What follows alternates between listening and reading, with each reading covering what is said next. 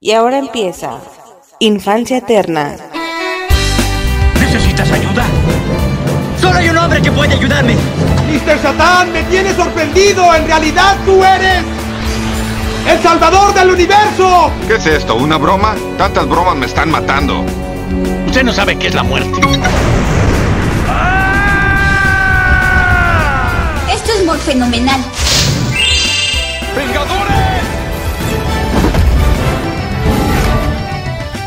Unidos. Puedes volar, puedes pelear y cacarear. ¡Liberlo! Está bien perder con el oponente, pero no con el miedo.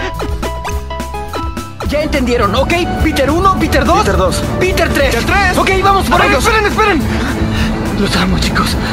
Gracias, capitán. Cuando seas mayores ya no podrán volver. Sean bienvenidos a un podcast más de Infancia Eterna. Yo soy Riser y el primer podcast del año. ¿sí? Primero que nada y antes que todo quisiera empezar así, empezar agradeciendo a los colegas del podcast Acólitos de la Fuerza. Sí, es un podcast de, de unos, unos colegas que tuve el placer de ser invitado en su emisión pasada, bueno, en su emisión pasada desde este punto temporal claramente. Y eh, fue básicamente el último podcast del año de este podcast, ¿sí? Titulado Sin Camino a la Navidad. Lo pueden checar, Acólitos de la Fuerza. Eh, ese capítulo en el que me invitaron se llamó Sin Camino a la Navidad, donde básicamente se habló un poco de la película de Spider-Man No Way Home. Eh, entre algunas otras cosillas ahí iniciales. Y ya posteriormente se hizo una se hizo una ronda de participaciones mencionando películas navideñas sí definitivamente me sentí muy cómodo muy a gusto. Eh, y pues nada un, un, saludo y muchas gracias al podcast acolitos de la fuerza y sobre todo a Frank. Frank es uno de los integrantes de dicho podcast que fue el que me extendió esta invitación y pues nada, ¿no? Un gusto, señores, definitivamente un gusto. Mm, eh, estoy completamente abierto y disponible a cualquier otra participación cuando sea posible. Y pues nada, ¿no? Quería iniciar con eso, dando, eh, extendiendo un saludo a toda esta gente, ¿sí? Y pues nada, ya posteriormente, pasando directamente a la situación de este podcast, bueno, primero que nada, y como ya menciono, es el primer podcast del año ya toda la víspera navideña ya pasó, ya sucedió toda esta sensación, lo denominado como Halloween Christmas, sí, que es toda esta, todo este junte de lo que viene siendo la víspera de Halloween y la víspera navideña, que es por mucho eh, englobado el Halloween Christmas, es por mucho la, la víspera o la parte del año que más prefiero, que más me gusta. Lamentable y tristemente ya sucedió, ya se acabó, empezamos un nuevo año. En, bueno, eso es un poco gringo, ¿no? Yo aquí tengo entendido que el nombre es denominado algo así como el Guadalupe Reyes, pero bueno, no se, no se refiere específicamente a lo mismo. El Guadalupe Reyes hace alusión al Día de la, de la Virgen de Guadalupe desde el 12 de diciembre hasta el 6 de enero, ¿no? El Día de Reyes. Entonces, pues esta parte punto que todavía no sucede, pero bueno, de igual manera lo importante ya sucedió. De hecho, esta, este nombre no añade nada relacionado con, por ejemplo, en el caso de México, el Día de Muertos y demás. Pero bueno, básicamente ya sucedió, ya terminó toda esa víspera, toda esa magia, toda esa como repito, desde mi perspectiva, la mejor parte del año, empezando desde la víspera halloweenesca y terminando hasta el inicio del año, ¿no? Por supuesto, es un poco triste, pero qué mejor que resistir y afrontar tal tristeza que con esta nueva temporada de esta serie que me mama, que me apasiona. No sé si en alguna ocasión ya lo mencioné, pero es uno de mis gustos principales. En alguna ocasión Suicide y yo hacíamos, no sé si él lo he mencionado, en alguna ocasión Suicide y yo hacíamos como la, la categorización, por así decirlo, de cuáles serían los cuatro pilares o los cuatro contenidos que más nos marcaron la vida, por así decirlo, que más nos gustan, que más nos definen como frikis, por así decirlo, ¿no?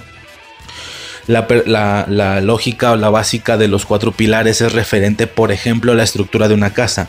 Salvo una que otra forma diferente y rara, pues es como bien sabido el tema de las cuatro paredes, el tema de los cuatro pilares de una casa, y refiriéndose a cuáles serían los cuatro pilares en nuestro caso, ¿no? En alguna ocasión platicamos eso. Como digo, creo que no fue un podcast. O sí, no me acuerdo bien. Pero pues nada, ¿no? Esto es definitivamente todo este mundillo de Karate Kid es definitivamente uno de mis cuatro pilares.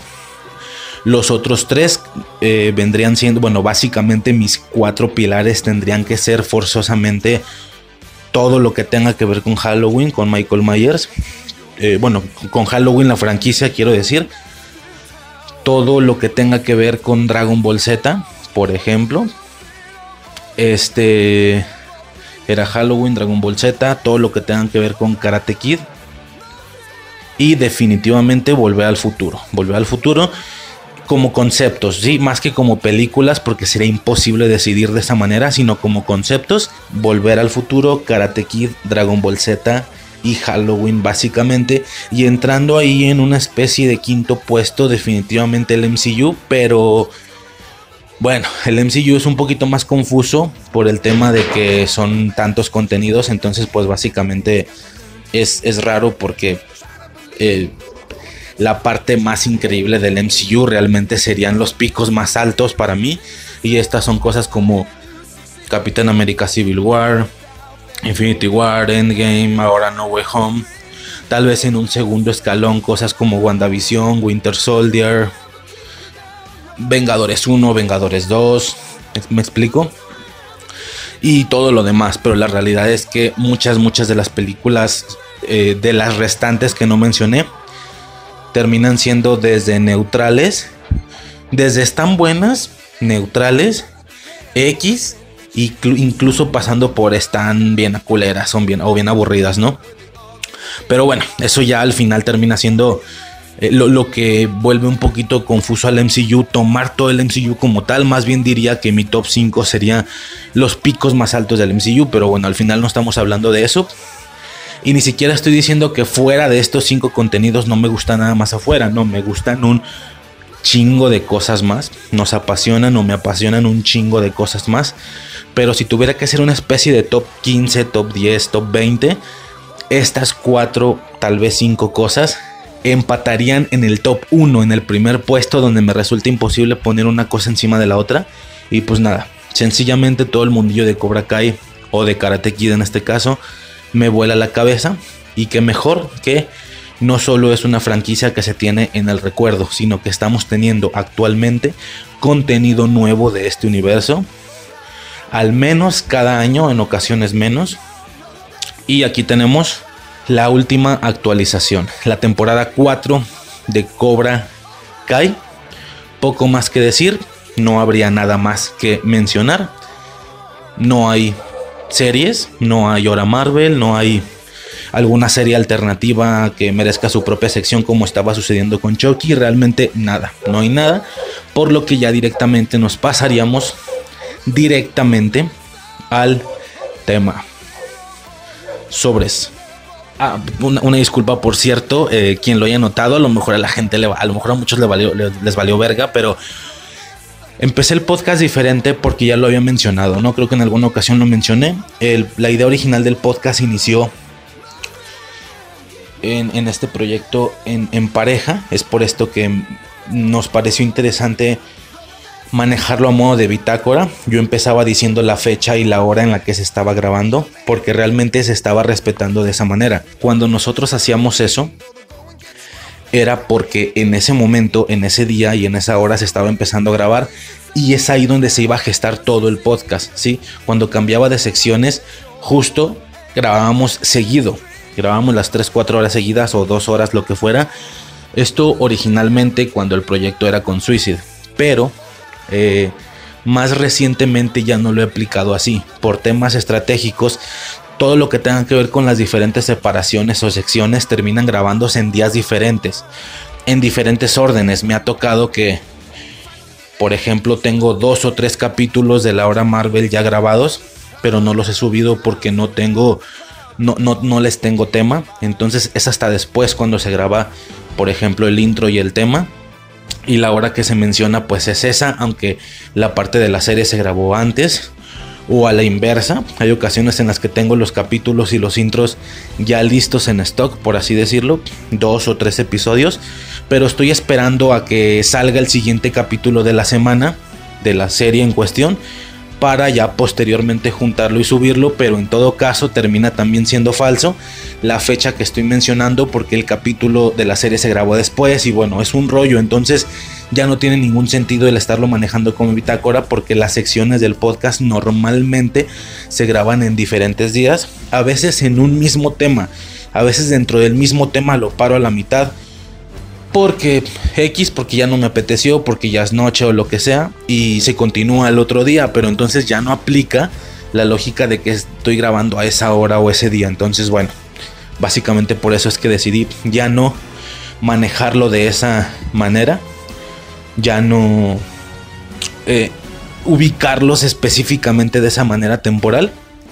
Y pues nada, ¿no? Eso será todo lo que tendrá que decir con respecto a ese nuevo inicio por supuesto, nuevo intro y demás. Todo debe ser, bueno, nueva, no nuevo intro, es más o menos lo mismo, pero con algunas adiciones. Básicamente por esa misma situación, ¿no? Es nuevo año, una especie de reinvención, pero pues al intro nada más, no al formato. Y nada, ¿no? Básicamente eso ya sería todo. Y directamente ya podremos pasar ahora sí al tema del podcast. Sobres.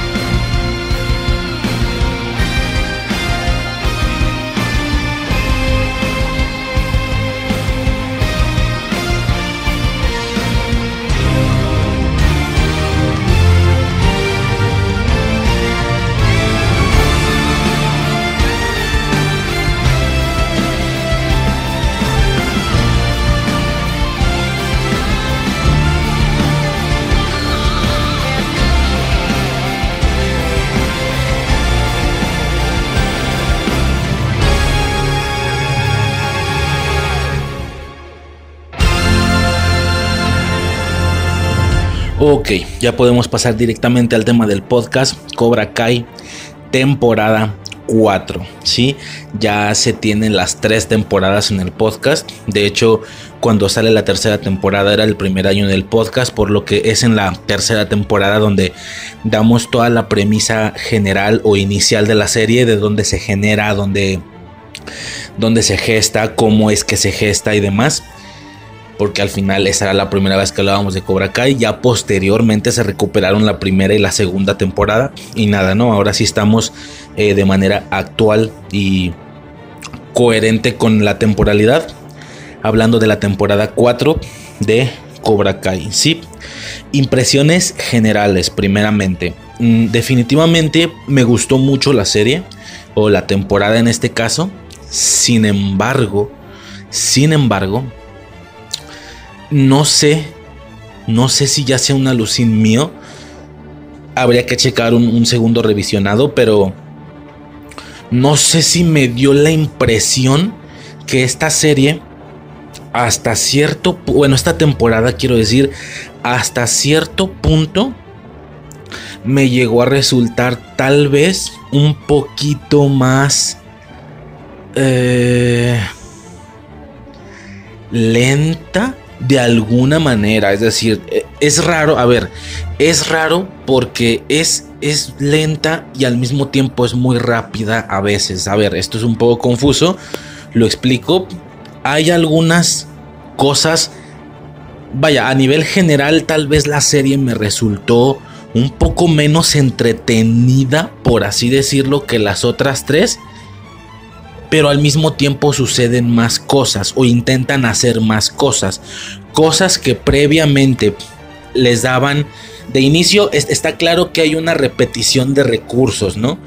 Eh, nuevos personajes, digo, en su momento, por ejemplo, Tori fue una nueva personaje en ese momento y tuvo como mucho más desarrollo o mucho más tiempo antes de empezar a gestar la situación de las de que ya se empezara a pelear y, y etcétera, ¿sabes? Entonces, aquí se siente diferente porque hay algunas cosas que intentan traer a la temporada, pero lo hacen de manera muy rápida. No se diga este ya clásico recurso de que las personas definitivamente aprenden karate y un buen karate, un karate bastante competitivo eh, en muy poco tiempo, en muy poco tiempo, al nivel de, de que ya se puedan pegar con personas que según la temporalidad de la serie llevan un año y cacho, un año y no sé cuántos meses, mm, al menos un año y medio tal vez de, saber karate contra una persona que lleva mes y medio, por ejemplo, año y medio contra mes y medio, aún así la persona de año y medio, digo, estoy hablando, por ejemplo, estrictamente de la batalla entre Tori y la morra esta, que era como muy lista, la, matemática, no me acuerdo cómo se llama, la neta me vale verga. Y digo, eh, de todos modos, la, la, victoria es clara, ¿no? Le gana muy fácil, pero, pero aún así se siente un nivel de resistencia hasta cierto punto decente, cosa que no tiene ningún sentido, ni siquiera ese nivel de resistencia. Mm, no se diga aquel recurso ya, ya legendario de antaño de Karate Kid, que era que el bueno de la historia, por así decirlo, en este caso Daniel San, eh, Daniel Aruso, todo el tiempo, aunque ya llevara no sé cuánto tiempo aprendiendo karate, también alrededor de año y medio, suponiendo, hablando de la tercera parte, este personaje todo el tiempo se sintió bastante tonto, por así decirlo. Era un karate con bastante suerte. Era una competición eh, de, muchísima suerte, de, de, movimientos hasta cierto punto flojos y torpes. Al final y a veces funcionales. Resistía una batalla bien, pero, pero recibía demasiados golpes y daba muy pocos golpes demasiados golpes recibía y muy pocos golpes daba. Paraba muchos golpes también, eso sí, paraba muchísimo golpe por la lógica esta de que, y, de hecho se toca mucho en la serie, la temática esta de que Miyagi-Do es de, de, que karate, de, perdón, de que Miyagi-Do es defensivo, pero eh, no da para nada esa impresión aquí, ¿sí? en ningún momento nadie ha sido en ese sentido torpe. Nunca. En automático llegan a un nivel bastante competente. Y es impresionante, digo, sucedió con Robbie en la primera temporada, sucedió con el mismo Miguel en la primera temporada, que nunca se sintieron torpes, todo el tiempo se sintieron como si tuvieran un karate del nivel del malo, por así decirlo. Y con el nivel del malo quiero decir que el malo en las películas siempre tenía un karate justamente como lo estoy describiendo, bastante competente, tiraba demasiados golpes, recibía muy pocos golpes. Y bueno, aún así perdía por situaciones más de suerte y de épica, sobre todo de épica, ¿no?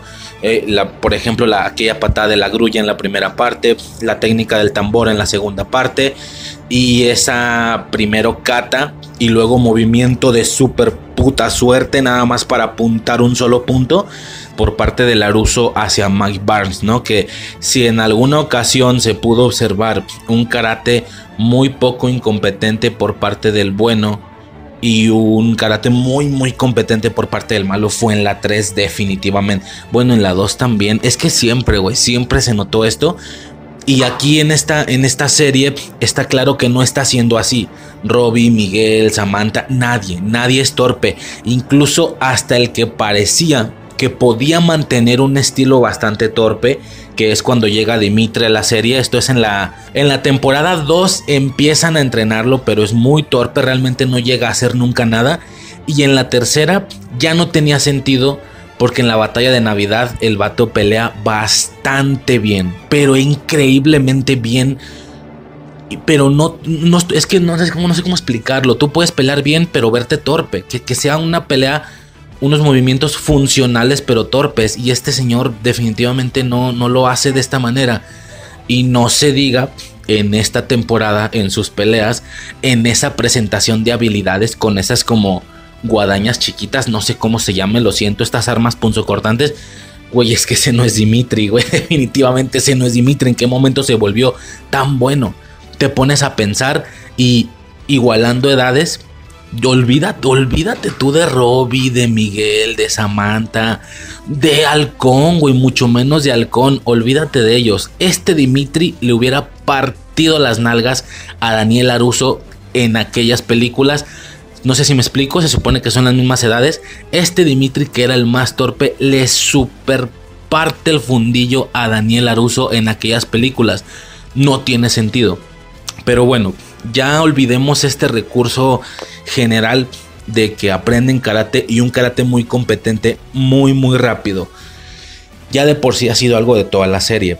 Pero en personajes, por ejemplo, como eh, la chica esta, la matemática, güey, bueno, regresando al punto original, quiero decir, siento que tal vez un poquito más de tiempo en pantalla, un poquito más de desarrollo, un poquito más de entrenamiento, de dejarle algunas tareas a la chica y demás, le hubiera dado más sentido.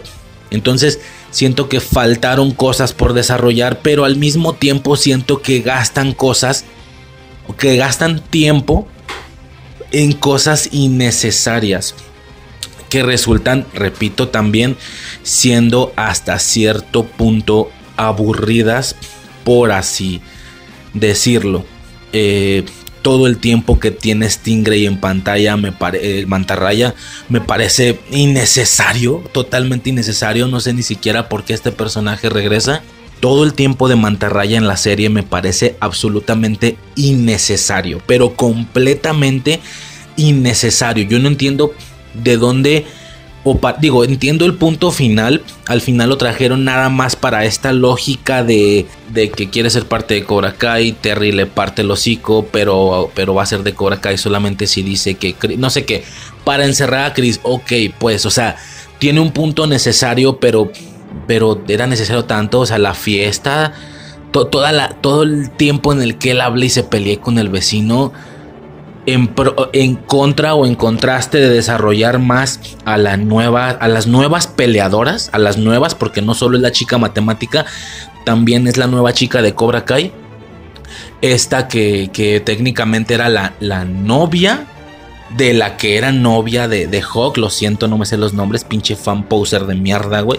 No soy un fan real, no me vale verga, güey. Pero sí, Dimitri tenía su Moon, se llama Moon la novia de, de, Dimitri, pendejo de Hawk. Hawk tenía su novia, que era esta morra. Y posteriormente ella lo deja y tiene otra novia, que se supone que es esa chica, la que está, la nueva de Cobra Kai, la que era novia de Moon, básicamente, que ya no lo es. Y esta morra, eh, simplemente ella y la matemática, vamos a ponerlo así, que son como las peleadoras de cada dojo. Bueno, Cobra Kai Tina Tori, pero ella es una segunda peleadora. La matemática, que es la única peleadora de Eagle Fan, sus únicas posibilidades.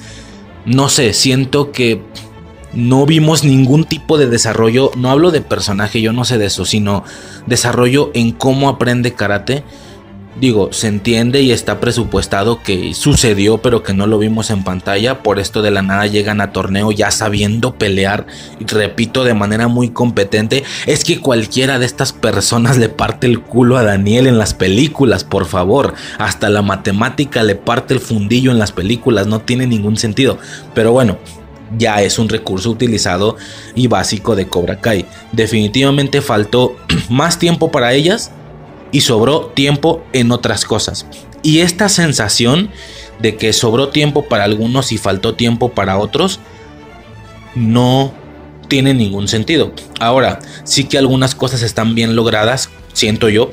Por ejemplo, de nuevo, el tiempo o la inversión de tiempo que le dieron a Kenny. Todo el tema de Kenny, la rivalidad con Laruso y demás. Todo esto definitivamente trae un buen tiempo de inversión.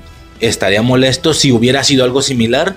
Que nomás veas un buleo, pum pum, entrenamiento y ya es bien malvado el güey, no mames. Pero no, esto sí tuvo bastante tiempo en la serie. tal vez un poquito más de lo necesario incluso, pero es bastante necesario porque evidentemente es una futura rivalidad. Evidentemente vamos a tener a este Anthony Laruso también pegando vergazos, también con Karategi en algún punto de un torneo y etcétera, ¿no? Esto está clarísimo. Es un recurso que están ciclando y que están utilizando una y otra vez, pero que a mí en lo personal, porque soy fan, no me molesta. Pero sí tuve mucho esa sensación, ¿sí? Esa sensación caótica, esa sensación de que en algunas cosas sobraba tiempo y en algunas cosas faltaba tiempo. Y no se diga unas que no solo sobraba, sino que se pudo haber anulado por completo o que yo lo, no, no lo necesitaba, ¿sí? Otro aspecto muy caótico, definitivamente, es el comportamiento de Terry Silver en esta serie. Es increíblemente... Eh, sí mencioné que esto es con spoilers, ¿verdad? Algo verga, güey. Bueno, a ver, esto no es No Way Home. No mames, o sea, por supuesto que es con spoilers. Sí, por si llegaste a este punto, no, no creo, güey, que hayas llegado a este punto si no la has visto y te interesa verla y no quieres spoilearte. Bueno, eh, todo el comportamiento me parece también raro. Me parece demasiado, demasiado diverso. Yo sé que ya no están de moda los villanos cuadrados que quieren dominar al mundo. Yo lo entiendo. Pero una cosa es que le des un gran desarrollo a un villano. Una cosa es que le des dualidad. Y otra cosa es que lo hagas bipolar.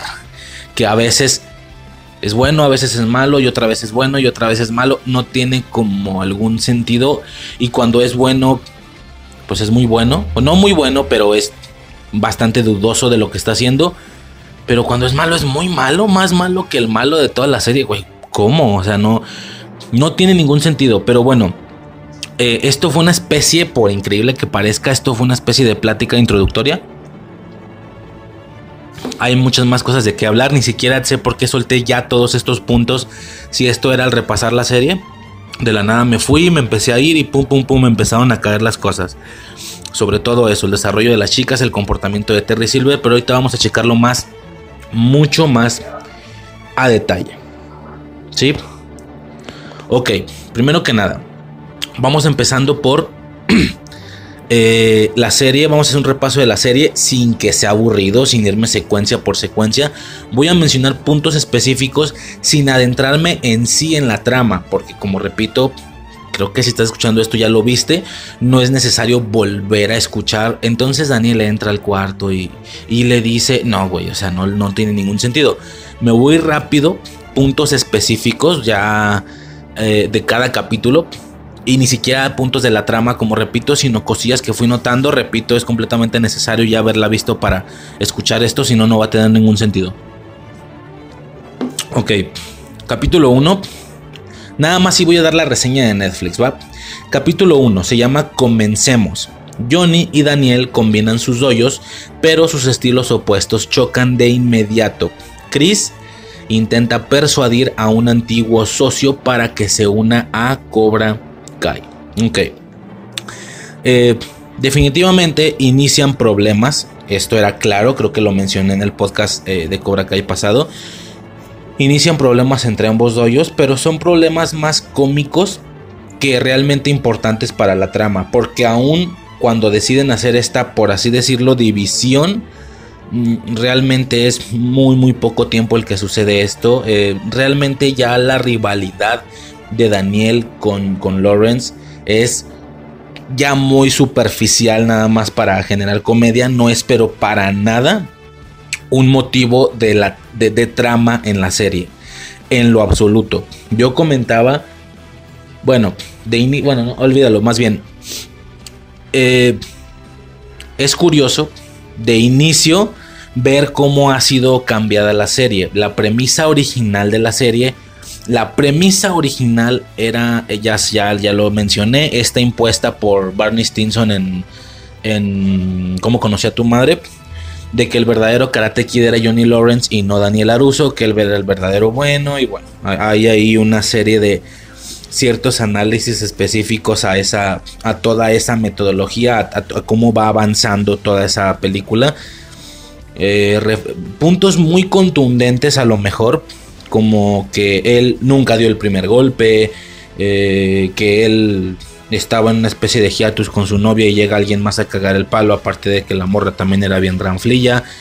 A lo mejor sus, sus maneras de controlar el tiempo en su relación, porque era un tiempo, técnicamente solo se estaban dando un tiempo, no es que hayan cortado, o depende de la perspectiva, pues está raro ese pedo. Varios detalles, ¿no? Varios detalles. Eh, el tema de que él ya no lo estaba molestando y aún así este cabrón hizo lo de la manguera en el baile de Halloween. O sea, no tiene ningún maldito sentido. Varias de las cosas que Daniel hace. Y esto le da cierto cierta perspectiva a, a, Johnny Lawrence de que tal vez él podría no ser tan malo como parecía, ¿no? Un malo cuadrado. A partir de aquí se genera la serie y como vamos a intentar ver esta otra perspectiva, la serie funciona a modo de continuación, pero también poniéndonos del lado de Lawrence. No por nada ya no se llama Karate Kid. Bueno, ya sabes, Daniel Aruso y tal. Ahora se llama Cobra Kai. Con Johnny Lawrence como el protagonista. El protagonista y su pupilo. Y Daniel Laruso siendo como algo más externo. Por increíble que parezca, Daniel Laruso en una continuación de Karate Kid no era el protagonista. Era tranquilamente eh, un personaje secundario, de coprotagonista a secundario. Eh, por supuesto, entiendo que esta premisa no se podía alargar para toda, para varias temporadas. Esto daba para un par de temporadas y fin del pedo. Pero como se quieren hacer más temporadas y yo lo acepto definitivamente, pues ya tenemos que pasar otras cosas. Ya pasamos a Chris, ya estamos en Terry Silver, evidentemente va a llegar Mike Barnes, sin mencionar todo el desmadre que tienen los mocosos. Entre todos los, todos los problemas, tanto amorosos como de pelea que tengan los mocosos en sí, bueno, esto genera ya una bifurcación del sentido original de la serie, que no estoy diciendo que sea el sentido original, más bien se le podría llamar como el sentido de arranque, la razón o la motivación de arranque, porque para nada tiene que ser la, la motivación de toda la serie. Como repito, no veo dónde puedas alargar cinco temporadas con esa misma lógica de que Johnny Lawrence a lo mejor no, a lo mejor no era el malo. Realmente eso se pudo estirar poco y se estiró demasiado más bien. Y aún así ya dio a su límite. Por lo que hay que pasar a otras cosas. Definitivamente el tema de su eh, rivalidad ya no es algo importante en la serie. Y si lo siguen sacando a flote y si siguen dándonos escenas y tiempo en pantalla con ese concepto, ya no es porque sea importante, sino nada más casi es para hacer honor a cómo empezó la serie y al tema de que es cómico para utilizarlo para escenas más graciosas que otra cosa, ¿no?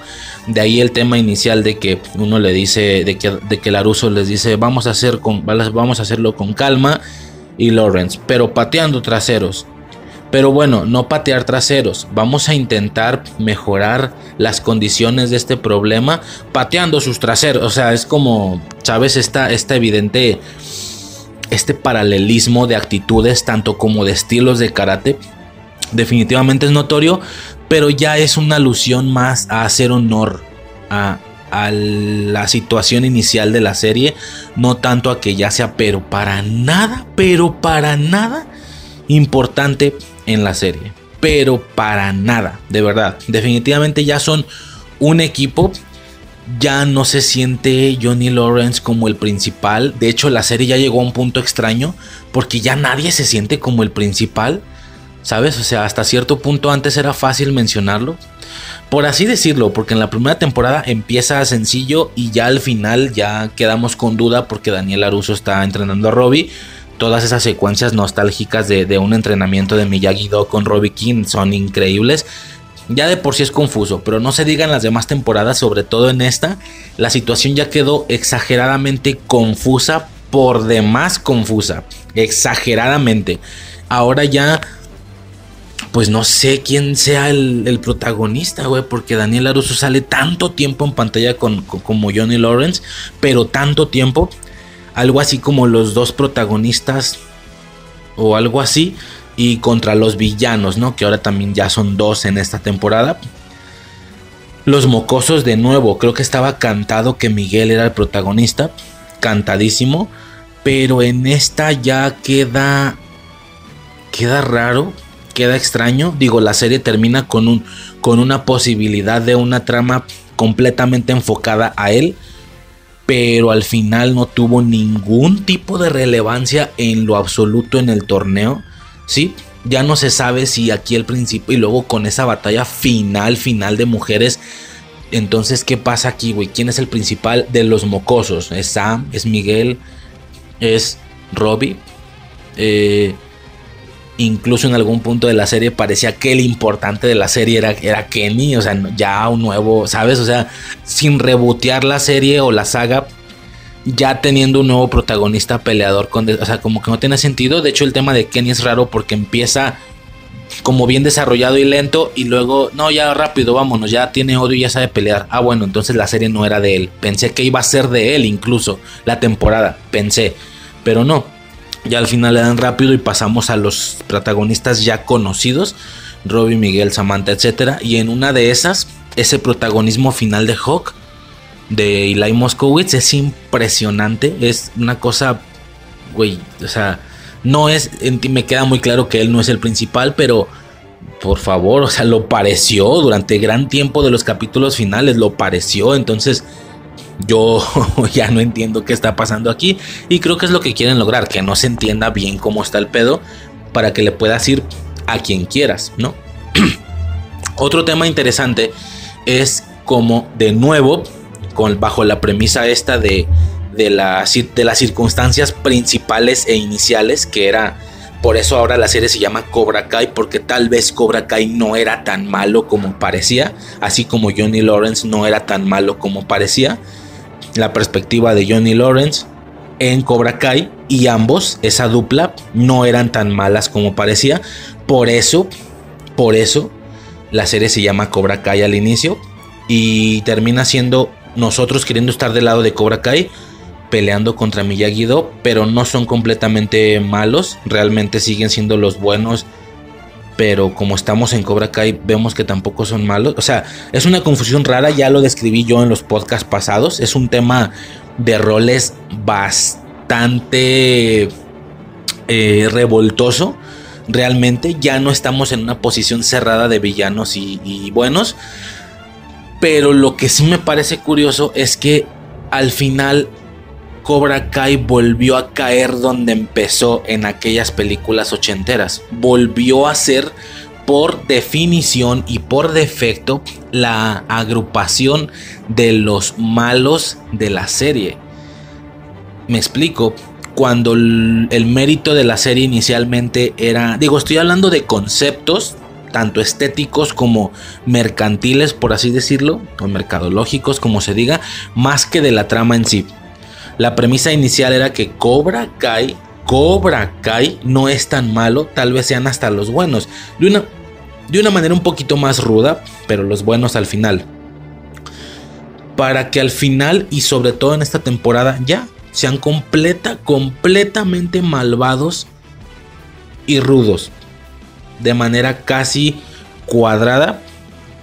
Claro, esto en aspectos externos, quiero decir, en, aspectos de comercialización. Eh, o en aspectos de, como quieras llamarlo, de estética, no sé. Claro que de manera interna tiene un porqué. Si son malvados es porque Johnny Lawrence ya no está ahí. O sea, Johnny Lawrence no ha pasado a ser cuadradamente malvado. De hecho, conforme avanza el tiempo, cada vez se desarrolla más, cada vez aprende más, cada vez se vuelve más de los buenos. Si es que alguna vez fue de los malos, repito, era la premisa original desde el capítulo 1 de la primera temporada vemos cómo definitivamente es de los buenos, pero un poquito más rudo con todo ese entrenamiento a Miguel y tal, que evidentemente era una espejo, era una situación espejo de Miyagi y Daniel. Lo de yo yo yo lo comenté, Johnny y Miguel era una situación espejo de Daniel y Miyagi, pero al mismo tiempo sí nos dan la que se supone que sí es la situación espejo que es Laruso y Robbie, pero que no era entonces, ¿dónde, queda Lawrence y, Díaz? ¿Me explico? Y, pero luego no, pero luego sí, y luego este se va para allá, y luego este se va para acá. O sea, se hace un desastre. Es lo que estaba explicando previamente. Pero bueno, lo que estaba mencionando es el concepto del nombre Cobra Kai. Internamente en la trama sabemos por qué Está claro, no estoy diciendo que no sepa por qué.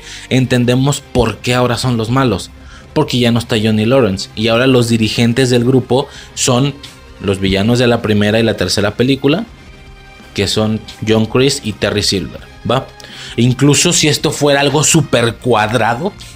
Sería una triada súper cuadrado, güey. Sería una triada de villanos. Tendrían que ser Johnny Chris, eh, Sato o, en su defecto Chosen y, y Terry Silver y Mike Barnes. Pero no, tenemos justo con el tema de Chosen un tema interesante desde la temporada pasada y por supuesto en esta también que de nuevo le da un poquito de le da un poquito la vuelta a la tortilla con respecto a lo cuadrado de la situación. Pero aún así por parte de Chris y Silver todo sigue siendo exageradamente cuadrado con respecto a la villanía, ¿no? muy, muy estereotipado. Lo que deja, la trama genera que el nombre de Cobra Kai termine siendo o terminando donde empezó, en los 80, es decir, la agrupación de los villanos, fin del pedo. Entonces ya no tiene ningún sentido que la serie se llame Cobra Kai. No sé si me explico, no tiene ningún sentido, porque creo yo, así lo vi yo, la perspectiva de ponerle ese nombre a la serie era porque Cobra Kai iban a ser los buenos de alguna manera. O con dudas, con la posibilidad de, estar en el bando que tú quisieras. Pero es que estos señores ya no tienen la posibilidad de que tú quieras. Digo, salvo algún raro, ¿verdad? Pero por como ves la serie, sobre todo en esta temporada, no hay posibilidad de que tú digas, güey, quiero ser Cobra Kai. Ya son los malos. Tan, tan son los malos que cuando un personaje importante se da cuenta de la situación por la que está pasando Cobra Kai, termina volviéndose bueno y yéndose de ahí. Pasó con Johnny Lawrence, pasó con Miguel Díaz, con Eli Moskowitz. Evidentemente va a suceder con Tori y con Robbie. Evidentemente se van de ahí. La siguiente temporada se van de ahí. Tori por la situación esta del fraude y tal sobre todo porque evidentemente o claramente ya se acabó la rivalidad con entre ella y Sam. Ella sale de ahí. Robbie va a salir de ahí. Entonces, lo que todavía le quedaba a Cobra Kai en esta temporada es que sus, sus peleadores principales constaban de Robbie y de Tori principalmente. Y ahora ellos van para afuera también. ¿Qué va a pasar? Va a vamos a terminar en la misma situación que como estaba aquella película originalmente, es decir, teniendo a los personajes importantes, los destacables, los que sí tienen como ese cariño de la gente, todos van a estar de este lado de los buenos entre Eagle Fang y Miyagi-Do. O sea, todos, Robbie, Tori, Miguel, Sam, Hawk, eh, Dimitri, la, nueva chica. Bueno, no, la nueva chica no es importante, pero se está entendiendo, ¿no? La idea. Y vamos a terminar con un Cobra Kai de puros personajes cuadrados que, que poco importen. Como, no sé, por ejemplo, el pendejo este, el, asiático que, que buleaba a Miguel al inicio. Vamos a terminar con, con puro personaje como mucho más cerrado, más cuadrado no sé si me estoy explicando, si te fijas cada vez más, Cobra Kai se llena de, de, de, de, estos güeyes que nomás hacen montón, pero que no sabes bien quiénes son. Hay uno pelirrojo y hay uno de, raza afroamericana como con trenzas y, que siempre trae una banda de, de Cobra Kai en la frente. Estos personajes que no son importantes para la trama o que nomás hacen relleno. Conforme más avanza el tiempo, cada vez Cobra Kai se, se llena más de relleno y, Miyagi-Do y, y Eagle Fang, que también tenían relleno, definitivamente lo tenía, se llenan de los personajes que sí tienen cierto... ¿Cómo se le llama? Ciertos highlights, mayores o menores. Por ejemplo, era muy mítico que la rivalidad estaba entre un par de amigos, por ejemplo los dos mocositos, el asiático y el güero de los lentes, que eran como los rivales, ahora los dos están de este lado. Los compas, que era también el vato morenillo de la, de la película de Beats, el... Uno morenillo gordillo y su compa que es el, el- el chinillo gordillo también. Esos güeyes eran como rivales, ahora los dos están de este lado. Entonces, ya todos los que sí han tenido cierto highlight o cierta cantidad, simplemente quien haya tenido diálogos así de sencillo, se están yendo de este lado. No se diga, y repito, desde los puntos más bajos como los puntos más altos, que son Robbie, Miguel, Samantha, Tori, Hawk, Dimitri, etc. Todo se está viniendo de este lado. Cobra Kai se está quedando con puro relleno, nada más está quedando con personas a quien poder golpear para desarrollar al lado bueno.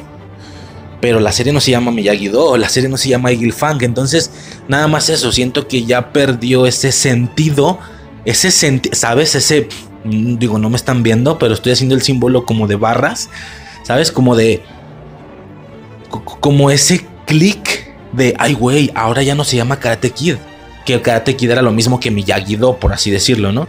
Ay güey, ahora ya no se llama Karate, ahora, ahora el contenido se llama Cobra Kai. Órale. De hecho, yo me equivocaba en las primeras dos temporadas. En la primera, creo nomás. Que decía, no, es que voy a ver Karate Kid. Bueno, perdón, Cobra Kai. Y ahora es al revés. Ya recientemente es de, no, voy a ver la de Cobra Kai 2. Digo, perdón, la de Karate Kid 2. Ah, sí, quiero ver la tercera de Cobra Kai. Digo, de Karate Kid, perdón. O sea, ya estoy, ya me estoy confundiendo. O sea, ahora ya la franquicia es Cobra Kai, no Karate Kid. Pero ya está perdiendo el sentido.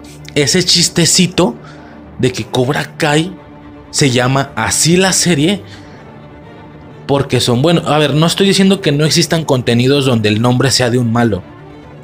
Existe Suicide Squad, existe la serie de Loki, existe va a salir la película de Black Adam, películas que el título, contenidos que el título es el del se supone que el malo, Venom, Venom por ejemplo, pero no se manejaba bajo esa premisa Cobra Kai. La premisa de ponerle un título, de que el título de la serie fuera Cobra Kai y no solo de Karate Kid la serie, era porque nos íbamos a enfocar en que tal vez Cobra Kai no es tan malo. Y terminó, sí, dándonos un buen desarrollo de por qué Johnny Lawrence no era tan malo, pero no del por qué Cobra Kai no es tan malo. Cobra Kai como concepto, como sello, como, como nombre, termina siendo lo mismo. Entonces ya no tiene sentido que la serie se llame así. Pero bueno, una disculpa por todo ese divague. Qué tristeza, güey. Qué poco autocontrol para enfocarme en lo que quería decir. Pero bueno, a lo que iba eh, son esos, esos aspectos generales e iniciales que me hacen de inicio notar el tan solo el primer capítulo. Este, como ya dije, toda la rivalidad que están teniendo Lawrence y Daniel, pues ya es más cómica que otra cosa.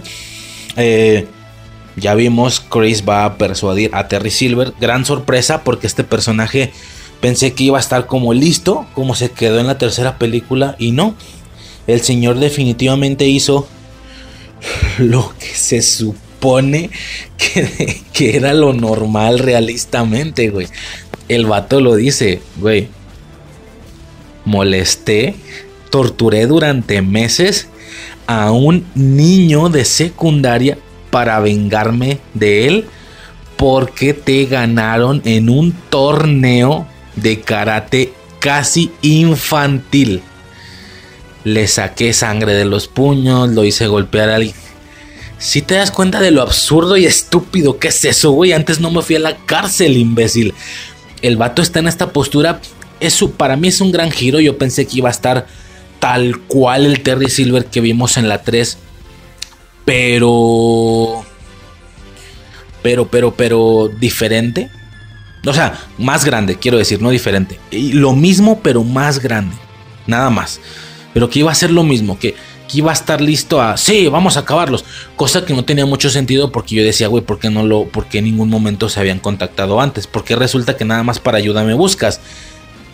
Y no, y no somos solo compas y ya. Pero no, realmente nos dan un giro hasta eso bastante realista hacen alusión a que cuando pasó lo de lo de Karate y ahí iba a decir Cobra Kai 3 cuando pasó lo de Karate Kid 3 eh, Chris se, se, escapó se fue sin dejar ningún rastro sin decirle nada a Terry esto hizo que obviamente se sintiera hasta cierto punto traicionado, se sintiera mal. También dice que él tocó fondo, que él empezó a ir mal y tiene todo el maldito sentido. Varias cosas, ¿no? Varias situaciones. Y con este... A ver. Hasta este punto, yo decía, es que, a ver, ¿qué pasa, güey? Que Terry Silver en Karate Kid 3 es un personaje tan increíble. A mí en lo personal, Terry Silver en aquella Karate Kid 3 es impresionante su manera de comportarse, sus gesticulaciones, sus risas, su todo, güey. Es un maldito loco de mente que yo no sé cómo ha estado más alto en una escala de los dementes del cine junto al Joker de Nicholson o junto al Joker de Dark Knight junto a este no sé güey el güey de The Shining.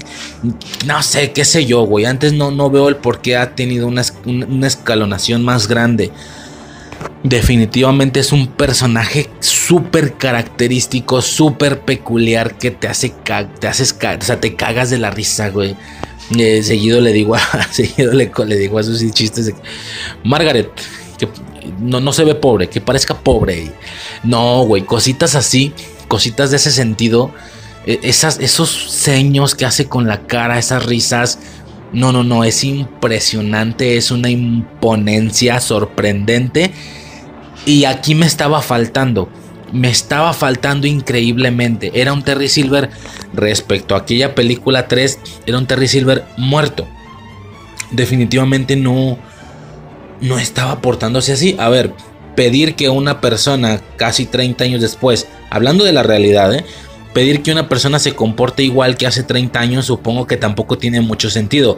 Ya en la realidad, una persona en 30 años ha de cambiar un putazo, pero un vergo. Pero un vergo. De hecho, bueno, es que de hecho si me pongo a pensarlo, nadie se comporta diferente, güey. Johnny Lawrence no se comporta exactamente igual que como se comportaba él, pero de mocoso. O sea, igual que como se comportaba él, pero así ruco, Daniel Aruso lo mismo. Uno no esperaba ver al mismo pendejón, pero ahora con más edad. No, evidentemente, evidentemente es mucho más maduro, mucho más listo, tiene dinero y esto por supuesto que ha cambiado ciertos aspectos en su vida. Realmente nadie se comporta igual, nadie. Pues bueno, supongo que pasó lo mismo con Terry Silver. A lo mejor sí la cagué al tener las expectativas de que yo iba a ver Básicamente lo que yo pensé que iba a ver era exactamente al mismo cabrón. Nada más que con 30 años encima en su cuerpo, en su piel y en su cabello. Pero que iba a ver exactamente al mismo baboso. Y resultó que no, es un personaje completamente diferente, nunca se aloca. De hecho, las únicas son ocasiones en las que llegamos a ver esa locura en la cara es cuando pelea cuando pelea vemos esas expresiones de risa, de risa, de que sonríe. Nunca sonríe este señor cuando él sonreía en todo puto momento en la 3. Y aquí nunca sonríe, pero en las peleas sí que sonríe, sí que se divierte, sí que lo está disfrutando. Es un maldito villano desquiciado. Se ríe, grita. Uh", o sea, el vato se aloca. Entonces, solamente en momentos de peleas cuando veo esto eh, sobre todo, estrictamente la pelea que tiene contra Chris en el antiguo dojo. Definitivamente ese, es Terry Silver de la tercera película. Fuera de ahí, no se porta igual. Esto me pegó un poco en contra. Y como siempre, ¿no? El aspecto general métrico de cine o de actuación sería, no, pues es que ya no sabe actuar, o ya no actúa igual, o ya se le olvidó el personaje. Pues es que depende, güey. También si nos vamos, como digo, a lo realista, nadie se está portando igual que su contraparte de las películas. Nadie. Porque, güey, nadie se porta igual en 30 años. Aquí en la realidad, es, creo que sí es obvio, ¿no? Y bueno, vemos todo este tema de que él realmente tuvo que adaptarse, tuvo que tomar terapia. Eh, por supuesto, por ser una persona de gran posición económica y tener que socializar, tener que relacionarse, creo que es naturalmente obvio las cosas que ha, no solo que ha tenido que aceptar o que ha tenido que respetar a huevo, sino que pareciera que naturalmente las quiere y las respeta. Por ejemplo, el comer tofu, un amigo gay que para temas Ya sabes, rollo, digo, ya sabemos que estos señores son como súper cerrados. El tema de Cobra Kai, Chris y Lawrence, sobre todo. Bueno, Lawrence y sobre todo Chris. Que ver a un gay sí sería como, es neta, quítate, güey, no me toques, qué asco, se me va a pegar. No sé, güey, ya te puedes imaginar esa cantidad infinita de, de percepciones y de tradiciones, pues son ruquillos, güey, entonces están chapados a la vieja escuela. Definitivamente, la escuela antigua. Este, todo el tema de la poca tolerancia y todo ese desmadre, hay muchísimos chistes, utilizan a Lawrence muchísimo para esa situación con el tema de y el yo me llamo tal, hago tal y el prefijo que utilizó es ella. Pues obvio, güey, eres mujer, ¿por qué me lo tienes que aclarar? Pues, pues porque, o sea, ¿sabes? O sea, porque hay gente que diga, güey, yo soy mujer, pero quiero que me digan él. Y como el desmadre este que se hizo viral de, no, pues es que yo, yo, yo, yo no soy, ¿qué? Yo soy tu compañera y no sé qué, yo necesito que me digas ella porque yo soy una persona no binaria y no me relaciono, no me identifico con una mujer y con un hombre. Es como, bueno, tal vez cosas muy nuevas para uno, hasta para mí. Y si lo son nuevas para mí, pero pues lo no, no lo respeto, nada más me vale verga, lo ignoro y ya. Que técnicamente es respetar, mientras no ofendas. Y no tengo motivos para ofender, de nuevo, me vale verga, güey. Pero si uno, si uno puede estar ya cerrado ante esas cosas, imagínate estos güeyes, no mames. Entonces, por supuesto que Chris, el vato, el, el vato, su amigo gay se le queda viendo, es como, no, tienes una, tienes una quijada hermosa. Ah, mira, qué, qué curiosas amistades, como diciendo, bajo su perspectiva de Cobra Kai, de machos alfa y no sé qué, hasta dónde has caído, ¿no? Y Terry Silver sí lo dice en alguna ocasión, es que yo creía que podía hacer esto, que podía hacer lo otro, que podía conquistar el mundo. El vato en la, en la bañera con, con dos viejas encueradas y no sé qué, peleando karate a lo baboso y bla, bla, bla, bla, bla, bla. O sea, y claramente ha tenido que adaptarse. Técnicamente tiene la misma vida que tiene Daniel, muy sociable, de dinero, fiestas y demás. Entonces es obvio y hasta cierto punto sí tiene sentido que haya tenido que adaptarse. Repito, yo pensaba que iba a ser el mismo Terry y nada más como te busqué hace 20 años te vuelvo a buscar y ya, fin del pedo. Más, ¿no? 30 años. Pero no, la realidad es, bueno, menos pues, veintitantos, qué sé yo. Pero pues no, sí tiene bastante sentido. Eh, poco más que decir hasta este hasta este punto, ¿no? Capítulo 2. No todo va a ser así de tardado, ¿eh? Ya, ya generé en el primer capítulo conceptos que para mí eran completamente necesarios de mencionar, que eran de la serie en general. No significa que nos vamos a atorar así cada capítulo, sino imagínate, esto va a durar 8 horas. Obviamente no, güey. Capítulo 2. Primero estar de pie. Johnny aprende estrategias defensivas mientras Daniel practica cómo atacar. Amanda confronta a Tori. Kenny, el nuevo alumno, es acosado en la escuela. Este es el capítulo que empieza con toda la secuencia de Kenny jugando este juego, el Dungeons Lord o no sé qué chingados. Que es un chico bastante feliz dentro de su mundillo, escucha música, él es muy feliz. Pero ¿qué pasa? Que lo empiezan a bolear. De nuevo, de nuevo, intercambio de roles. Intercambio de roles, una cosa que a esta serie le encanta hacer para que todo no quede tan cerrado entre los buenos y los malos. Lo ha hecho de toda la vida, lo hizo desde la primera temporada y lo sigue haciendo. ¿Por qué? ¿Quién es el bully? El principal de sus el principal del grupo que los bulea. Anthony Laruso, el hijo de Daniel Laruso. Yo no lo reconocí, güey, en el camión cuando sale. Ya después que el vato le. Y obviamente está hecho, creo que se entiende que no le vas a reconocer aunque ya se vio, pues, pero de todos modos, aunque ya se vio con esa estética, porque no mames, qué bajón dio el morro, güey. Qué bajón dio, bajón ching. No sé si ni siquiera si es el mismo actor, a lo mejor no, pero creo que dicen que sí es el mismo.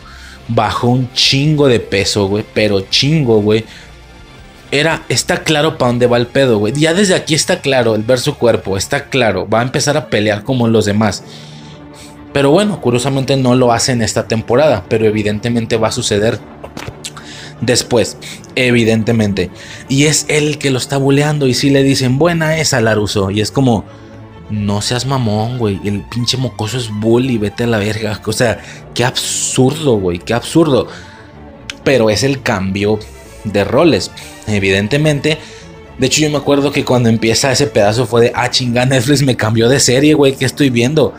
Porque empieza el mocoso lavándose los dientes y bailando y no sé qué. Y yo, ah, no, espérame, güey, Netflix me cambió de serie, ¿qué está pasando aquí? Ya cuando dicen, buena esta Laruso, no seas mamón, no me lo esperaba. Y pues nada, ¿no? Definitivamente este e-, es un gran enfoque a una nueva historia. Yo me acuerdo que yo decía, güey, ¿de dónde se supone que van a estirar tanto una serie que tiene pocos, pocos aspectos? Pues así, generando nuevas historias. Yo incluso llegué a pensar, ya, güey, la temporada 4 tal cual va a ser de Kenny contra Laruso, tal contra Anthony. Y ya nada más un poquito de relleno, un poquito, no de relleno, como si un poquito de, de, de ambientar o de decorar con el desarrollo y con el avance de las demás cosas de los personajes que ya conocemos. Esta temporada ni de pedo va a ser de Miguel, va a ser de Kenny, güey. No tanto, parece que empiezan dándole un gran tiempo a unas cosas. O sea, de que mucho tiempo en dos capítulos y luego no vemos nada en tres capítulos siguientes. O sea, es como raro. Al final no fue así, pero casi pensé que la temporada se la llevaba Kenny, güey. Y su, y su su rivalidad con Laruso y la verdad es que no, no sucedió de esta manera, qué bueno, pero pues así está el pedo, ¿no? Poco más que decir de nuevo. Eh, ah, bueno, y todo el tema de cómo se enseñan mutuamente Johnny y Laruso. Vemos a uno en la situación del otro. La secuencia del, del güey del hockey es muy, muy divertida. Como ya digo, vemos todo el desarrollo de esta rivalidad entre Kenny y Laruso. Se me hizo muy curioso porque hay una parte donde estos güeyes hacen pasar por la mucosa que le gustaba a, Kenny y a Laruso también. Y, y le preguntan, ¿cuál es tu personaje favorito? Y este vato, el doctor Scrubble Bubbles, o no sé qué chingas le dice.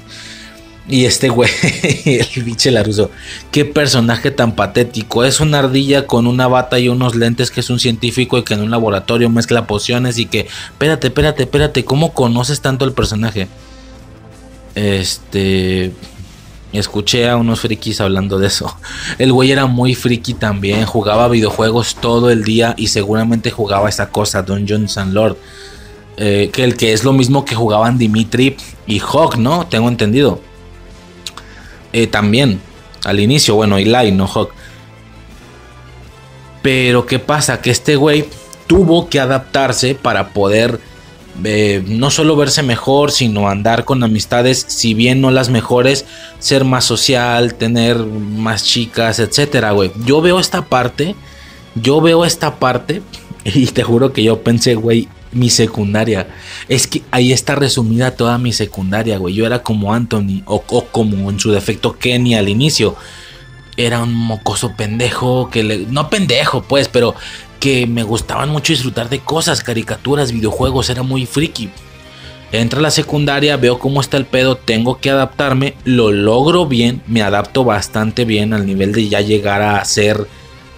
Pues mira, güey, como yo siempre digo, esto no me toca decirlo a mí porque no se oye bien. Nunca está bien que una persona diga, no, es que yo, yo tengo un carácter de la chingada, ¿eh? A mí, tú me conoces, tú bien soy la mejor persona del mundo. Pero enojado, soy el peor enemigo. Güey, como que no te toca decirlo a ti, suena raro, suena como muy soberbio, como muy. Estas cosas que me dan un chingo de hueva, güey. Como esta banda que dice, no, güey. Pa' enojones los García, los García sí somos enojones. Ah, vete a la verga, güey. Me cagan esas mamadas. Son estupideces, güey. Se sienten en el centro del mundo. Por eso digo, no quiero sonar así, güey creo que no me toca decirlo a mí, creo que es otra persona la que tendría que decirlo, pero creo que en alguna ocasión Suicide lo mencionó en algún podcast. Ella nos conocimos mucho después, como uno o dos años después de la secundaria, pero ella ya me reconocía por etcétera. A grandes rasgos, a mí me fue bastante bien, güey, en la puta secundaria. En aspectos, repito, las cosas que no tienen valor en la vida. El tema de la socialización, el tema de, pues tal vez una que otra novia, bueno, una que otra no, más de alguna novia, más de algunas novias, de, la verdad es que no fueron pocas hasta cierto punto. Mm, creo que sí, bueno, sí fueron pocas, es que depende de la perspectiva, güey, fueron alrededor de unas dos por año, por así decirlo. dos o tres por tal vez en tercero estuvo muy activo el pedo, unas tres. Tres y media, no sé cómo. Es un tema, tal vez luego se hable de ese pedo, pero como digo, no me toca decirlo a mí. Pero sí, no es como que comandara toda la secundaria, güey, ni de pedo, güey. Por supuesto que siempre hay personas como mucho más populares, más importantes, más caritas y tal porque no era carita. Realmente mi situación era más por el tema de la, de la labia, de la habilidad, de esto, de esto justamente lo que está haciendo Anthony Laruso, de, güey, aunque me gusten cosas, pues yo voy a decir que no y yo ando en mis pedos, pero muy por dentro yo seguía siendo así. Como repito, el objetivo técnicamente se logró. En aspectos sociales pasé una etapa de secundaria increíble, fantástica, güey. Y nada, ¿no? Solo queda que cuando ya sientas cabeza, cuando ya encuentras a la persona que te quiere por como eres, que es la situación que estoy viviendo, pues ya, güey, regresé, regresé a lo que era, nomás que ya ruco y adulto, güey, pero regresé a lo que era, queriendo ver las cosas que me laten y así. Este, y, hice como una especie de amalgama, una combinación entre ambas posturas, por así decirlo. No tanto nada más regresar a la original, sino una combinación entre ambas. Pero bueno, mucho rollo personal. A lo que voy es que esta secuencia, así como la vemos, Laruso diciéndole, eh, no, es un personaje así, así, ¿tú cómo conoces eso? Ah, este, no, no es que me guste a mí, eh, ni que me gustaba. Escuché a unos pinches nerdos, frikis, patéticos, eh, hablando de, de eso. Y es como, ah, bueno, así, güey, ahí está toda mi puta secundaria. Pero pues lográndose lo que se quería lograr, bueno o mal. Mal pedo la gente que haga esos sacrificios y que aún así no consiga nada, güey, o que no, lo que no logre conseguir las cosas. Pero bueno, fuera de esto, ahora sí poco más que decir por parte del capítulo 2. Pasamos rápidamente al capítulo 3, que eso se está extendiendo mucho. Luego aprender a volar. Kenny intenta entrenar en Cobra Kai con el apoyo de Robbie, mientras Johnny le pide a Sam que aprenda a confiar en sí misma. Es el capítulo este del del salto, del salto en el edificio, donde empezamos a ver cómo Samantha tal vez no es propiamente solamente Miyagi-Do, tal vez ella estaría muy muy interesada en tener esa libertad que tiene Johnny Lawrence, justamente y de manera muy conveniente antes de esta lección tuvo algún pedo con su papá en plan, pues es que tu destino ya es la típica, ¿no? Tu destino ya está predestinado bueno, sí, destino pre X no se entiende. o sea, tu, línea de vida ya está prácticamente planeada. Y es como, espérame, ¿de qué me estás hablando, no? Y por supuesto que el estilo de Johnny la, empieza a seducir hasta cierto punto. La empieza como. Le empieza a llamar la atención. Eh, al nivel de generar. Esa es otra. Por ejemplo, por ejemplo, esa es otra cosa siento que le faltó mucho tiempo. Donde sobró un chingo fue en otras cosas. Y donde faltó tiempo es en ver más la relación de Johnny y Samantha. Que llegara a un punto donde Samantha se volviera una fiel seguidora de Johnny. Por supuesto, bajo la infinidad de, de contras o de contrastes que puede generar que su papá no esté de acuerdo con esa situación y básicamente es esa la situación que ocasiona que ella quiera portarse de esa manera. Entonces es, curioso, nada más es muy interesante y siento que faltó más tiempo en ese aspecto. Eh, poco, poco, poco falta, sí, poco faltó para ver una final. Y bueno, lo mismo, de hecho lo mismo pasa con Miguel y con, con Laruso. Más o menos lo mismo, que empieza a pasar un chingo de tiempo con él, que está aprendiendo mucho, que Lawrence le está como que cayendo mal ese pedo. Esa es una trama que a mí me iba a dar mucha hueva, por ejemplo. Yo no veo en dónde... O, bueno, es que definitivamente fue un comportamiento que hubo por ambas partes. Tanto Daniel sintió que le estaban robando a su hija como Chris pensó que le estaban robando a su, a su pupilo. Yo pensé que esa trama iba a tener gran importancia en la, en la temporada y a mí me dio un chingo de flojera. Que no, güey, no le vayas a dar por ahí, güey. Tienes tantas cosas que mostrar. Terry Silver, el pedo de Kenny, el torneo, güey. Tienes tanto que mostrar como para que te claves mucho en ese pedo. Sí estaba padre que ambos aprendieran el estilo contrario. pero no que realmente fuera a ser algo verdaderamente importante. y no hablo al nivel de los mocosos en su estilo de pelea.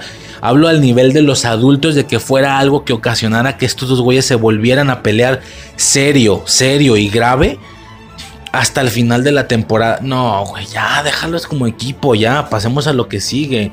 Y no, por suerte no le dieron mucha mucho desarrollo a esa situación, no estuvo tan así de hueva. Sí se usó un poco de tiempo para esto, pero poco tiempo y ya fin del pedo. Pero como digo, bueno, esto se empezó a desarrollar al grado que esto de Miguel con, la, con Laruso y de Samantha con Lawrence se empezó a desarrollar casi tanto que poco nos faltó para ver una final donde Samantha Laruso trajera el karategi rojo de Ilfang y que Miguel Díaz trajera el karategi de eh, blanco, bueno, el básico de karate en general, pero con el árbol atrás, el de Miyagi-Do. Y en una de esas, con la cinta característica de Daniel, con esta cinta blanca, con este dibujo de loto, como es como una flor de loto negra, ¿no? Un pedo así. De hecho, esa situación es algo que se ha estado comentando por el fandom en mayor medida, en una gran, gran medida. Y es el tema de que de que en algún punto Daniel Aruso iba a entrenar a Miguel Díaz. O sea, Miguel Díaz es lo que dicen, que Miguel Díaz es el verdadero karate. Porque se supone, es que a ver, en el fandom se hacía como esta alusión que aunque haya varios rivales, técnicamente tiene que haber uno principal que termine siendo el nuevo Karate Kid, por así decirlo. Por la perspectiva de cómo inicia la serie, se podría entender que fuera Miguel Díaz, pero con ciertos aspectos de que ya no era de los buenos, por así decirlo, sobre todo en la temporada 2 que técnicamente ya es de los malos, aunque él está todo el tiempo dudoso de eso. Se decía, no, pues no, entonces ya Miguel Díaz no va a ser el nuevo Karate Kid, ahora va a ser eh, Samantha. Porque Robin no va a ser, se va a ser, está, se, se siente raro a veces el mocoso. O sea, como que es bueno, pero a veces se, medio se. Como que se desvía. Entonces Robin no va a ser. Va a ser Samantha la nueva Karate Kid. No, que no, que, que va a ser Dimitri. Cuando entró Dimitri fue de, güey, es que Dimitri sí es Laruso. Dimitri sí es como Daniel Laruso. Dimitri es el nuevo Karate Kid. Dimitri es el personaje importante de la serie, pero no parecía al inicio pero es el nuevo y sobre todo lo que yo decía, Dimitri sí se va a portar como Laruso, sí va a pelear torpe y así, que al final es la esencia de Karate Kid, de Karate Kid, de las películas. Pues no, al final no fue por ahí, termina siendo un personaje ahí importante, pero pues nada más para ser más contendientes en un torneo. Como digo, muy importante de hecho, pero pues termina solamente en, esa situación, ¿no? Total, a todo esto a qué voy que a pesar de la perspectiva o a pesar de la ideología de que Cobra Kai podía no ser estrictamente los malos, podían ser los buenos, aún así hay mucha gente que muy, muy afian, muy, ¿cómo se puede decir? Muy conectada con esa nostalgia Karate Kid. Para ellos Miyagi 2 son los buenos y se chingó. Y se chingó. Cobra, Cobra Kai puede tener sus variantes, puede tener que si somos los malos, que si somos los buenos pero rudos, que, que volvemos a ser los malos otra vez, sobre todo con esto les dan la razón bien machín a esta gente que dice, güey, independientemente de, del por qué la serie se llama Cobra Kai y de las posibilidades que esto te genera, que, y de las dudas sobre todo que esto te genera, que Cobra Kai tal vez no son tan malos, Aún así, Miyagi-Do es Miyagi-Do y son los buenos y fin del pedo. Y al mismo tiempo Miguel Díaz es el personaje importante principal de la serie. Porque hasta esta temporada así se había sentido en las primeras tres. Había mucho de Robbie. Robbie era el mi... Es, a ver, no sé cómo explicarlo, güey. Bajo esta perspectiva de estas personas, Miyagi-Do son los buenos y se chingó. Pero también Miguel Díaz es el principal por lo que técnicamente Robbie, que era el Miyagi-Do, tenía que ser el principal de la serie para estas personas. Pero no tiene sentido porque evidentemente es Miguel Díaz. Pero no, no tiene sentido que Miguel Díaz sea el principal de la serie y no sea Miyagi-Do. Básicamente esa es la explicación. Estas personas decían, Miguel Díaz no tiene sentido que es el principal de la serie, pero que no es Miyagi-Do, por lo que al final estas personas se referían a que todo tenía que caer en su lugar. Así, que todo tenía que caer en su lugar. ¿Y cómo caería todo en su lugar? Terminando viendo a un Miguel Díaz siendo Miyagi-Do con Karategi blanco, con el árbol atrás y con la cinta esta del loto negro. De la, la cinta esta blanca, la característica de Daniel. Él tenía que terminar siendo eso. No sucedió. No sé si vaya a suceder. Porque todo el mundo pensaba que ese iba a ser como el punto principal eh, y final de la serie. No sucedió como tal. No sé si, si vaya a suceder, pero por lo pronto sí que les dieron una especie de probadita viendo a, a Miguel entrenando con Laruso y con una cinta. Es que ese era el detalle. Ese era el detalle. Miguel con la cinta del loto negro. Específicamente ese era el detalle que la gente quería ver. Ya lo vieron. No en torneo, no en pelea, no con Karategi, traía ropa normal, pero al final de una u otra manera ya vimos a Miguel Díaz con la cinta blanca del loto negro. Fin del pedo. No sé si esto ya fue suficiente para calmar a la banda por parte de Cobra Kai, porque está claro que esto fue una especie de fanservice. El ver a Miguel con la cinta puesta entrenando con Daniel, tal cual esto fue fanservice. No sé si más o menos eso ya fue todo como para calmarlos, o eventualmente vamos a llegar a ver a un Miguel Díaz enfrentándose en un torneo con la cinta y con el karategi blanco y el árbol y tal. No sé si vaya a suceder. Muy, muy por el contrario y de manera completamente, completamente inesperada. A quien sí sucedió fue a Hawk Halcón. Eso fue completísimamente inesperado. Ahorita hablamos de eso. Pero pues nada, ¿no? A grandes rasgos y la idea original que yo quiero dar a entender con el tema de la, de la relación que se gestó entre Lawrence y Samantha, así como entre Miguel Díaz y Laruso, fue que poco nos faltó para ver a una, eh, a una Samantha con Karategi rojo siendo parte de Eagle Fang en contra de lo que pensara su padre. Y a un Miguel Díaz con Karategi blanco, con el árbol bonsai en la espalda y con esa cinta blanca, parte del Miyagi-Do en contra de lo que Lawrence pensara. Poco faltó para ver eso en el torneo. Hasta eso no. Hasta eso sí respetaron sus, sus posturas, por así decirlo. Pero utilizando gran parte del otro. Bueno, Samantha. En el caso de Miguel. Parecía que el, el tema de lo que le estaba sucediendo con respecto a estar aprendiendo mucho de Laruso podía parecer que esto podía ser algo realmente identificativo en su vida. ¿Me explico? Pero al mismo tiempo pareciera que no. Que fue algo que así como entró, salió. Que nada más, le, o sea, que sí le ayudó para ver que Lawrence realmente solo podría estar interesado en él por el tema de la pelea. No es como cierto, pero sí le afectó mucho la plática esta con el borracho que le dice, siempre voy a estar para ti, siempre voy a estar para ti. Gracias, muchas gracias. Lo quiero. Yo también te quiero, Robbie. Chinga, y el vato se ve que se, despe se está despedazando por dentro. Digo, a ver, ¿qué esperabas, güey? Pues es su hijo, no mames. O sea, muy, de hecho, de hecho, yo me la, me la pasé todas las tres temporadas anteriores diciendo que se supone que está haciendo Lawrence, güey. Dedicándole tiempo a otro mocoso cuando tiene un hijo. No tiene sentido, güey. Creo que era lo natural, pero pues aún así, para mí es lo natural. Para mí es lo natural. Que dejes cualquier situación con una persona que no es tu hijo, aunque sea tu padre, si tienes la posibilidad de que tu hijo sí te pele. El que sí es tu hijo. Ese es muy mi pensar. Porque tengo un hijo, pero aún así se entiende, ¿no? Se entiende cómo Miguel se despedazó por dentro en ese momento. Entonces, este, estas enseñanzas y esta manera en la que Laruso entra como a su vida y a sus disciplinas, no parece que sea algo realmente importante para la serie y para la relación de Laruso Díaz en sí. Como que entra, nomás para darse cuenta de que Lawrence igual y no es el lado más correcto, pero así como entra se va. No parece que le importe mucho.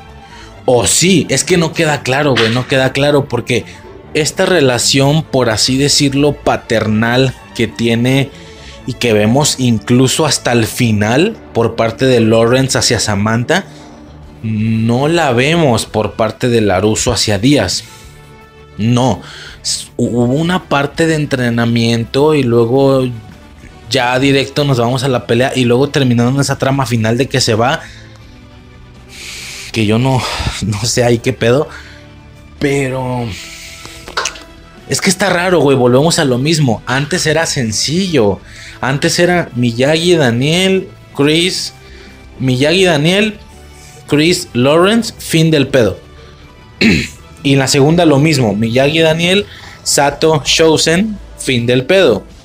Tercera película. Miyagi, Daniel, Terry Silver, Mike Barnes. Y un poquito ahí como Ko-Sensei, Lawrence de nuevo. Fin del pedo. Pero es que aquí las relaciones que se pueden generar entrenador-alumno son tantas, volvemos a lo mismo, el cambio de roles que es uno de los puntos más importantes de la serie y la serie lo sabe y por eso juega muchísimo con esto, güey. Por favor, ¿quién se iba a imaginar en los inicios de la serie ver a un Hawk o a un Eli con el karategi de, de, Miyagi-Do? Es que ni por acá me hubiera pasado. O sea, ¿Qué sigue, güey? ¿Qué sigue? ¿Qué vamos a ver en dos, tres temporadas más? ¿Qué vamos a ver en el siguiente torneo? ¿Qué vamos a ver? ¿A una Samantha Laruso con el Karategi de Cobra Kai peleando para Cobra Kai?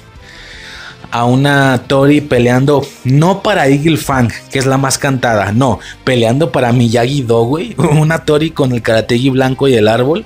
¿Te puedes imaginar eso?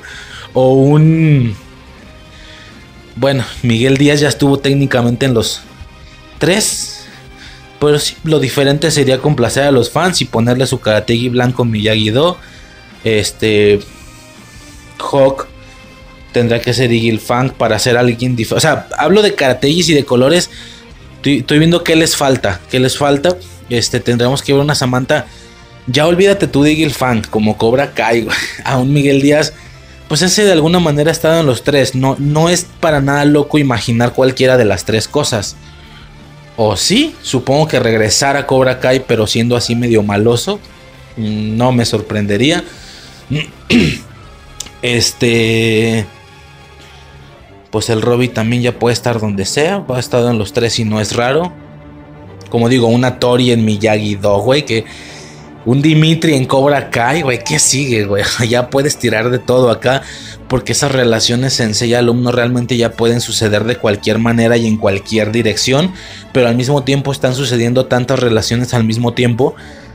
¿Me explico? Terry, Terry Robbie, este, Samantha Lawrence, pasan tantas cosas que a lo mejor no se siente esa conexión entre Díaz y Laruso como en alguna ocasión se pudo llegar a sentir por parte, ya no digo de Miyagi y Daniel, esas son las películas, sino como se llegó a sentir por Lawrence y Díaz, o como se pudo llegar a sentir por Laruso y Robbie. Me explico, ya no se siente esa misma relación entre Díaz y Laruso, por así decirlo, como que hay más cosas que contar, entonces el desarrollo de, no tanto de personajes, el desarrollo de relaciones, de relaciones, a veces queda hasta cierto punto corto. Pero bueno, a grandes rasgos, nada más eso. Ya podremos pasar directo. Güey, no mames, cómo se está extendiendo esto. Pero ese Cobra Kai me gusta un chingo, güey. Me gusta un chingo.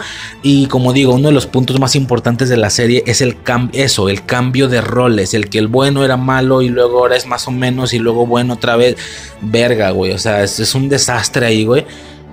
Y por supuesto, todo marcado, todo eh, todo, toda esta situación diferente de posibilidades de comportamientos y de bandos queda marcada por el sello y el color del karate y al final en un torneo. Eso es como muy muy curioso.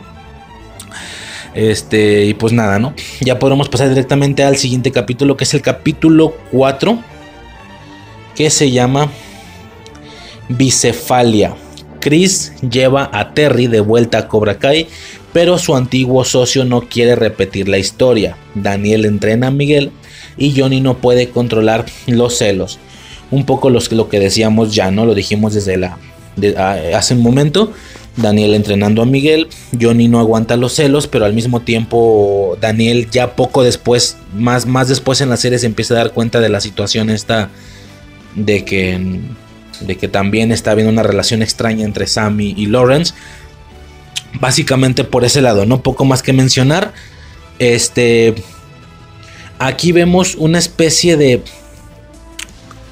¿cómo se puede decir? un cambio o un despertar del verdadero espíritu de lo que realmente quisiera estar haciendo Terry Silver en la vida. No sé si me explico. Él realmente, él le dice, güey, hiciste cosas en mi cabeza, hiciste extrañar el futuro. hasta cierto punto tiene sentido. no sé cuántas de las personas que ya somos adultos, somos grandes, con responsabilidades, hijo, eh, con hijos, economías y tal. No estamos más que solamente intentando retener aquel personaje de locura, de aventuras que tuvimos en la infancia. Algunos habrán cambiado auténticamente, por supuesto, y algunos otros nada más están intentando retenerlo. A ver, no que, no que suene muy exagerado, no estoy diciendo que yo estoy intentando no ser la persona cuando realmente me divertía, por ejemplo, aquella secundaria, no realmente. Eh, pero sí en parte, es que es extraño, no quisiera decir a lo mejor es en mayor o menor medida, ¿no? El tema de qué tanto estás intentando no regresar a tus orígenes por temas de responsabilidad, bueno, no tus orígenes, sino lo que realmente te hace sentir vivo sin, por temas de responsabilidad y bueno, también hay ocasiones en las que no todo es responsabilidad.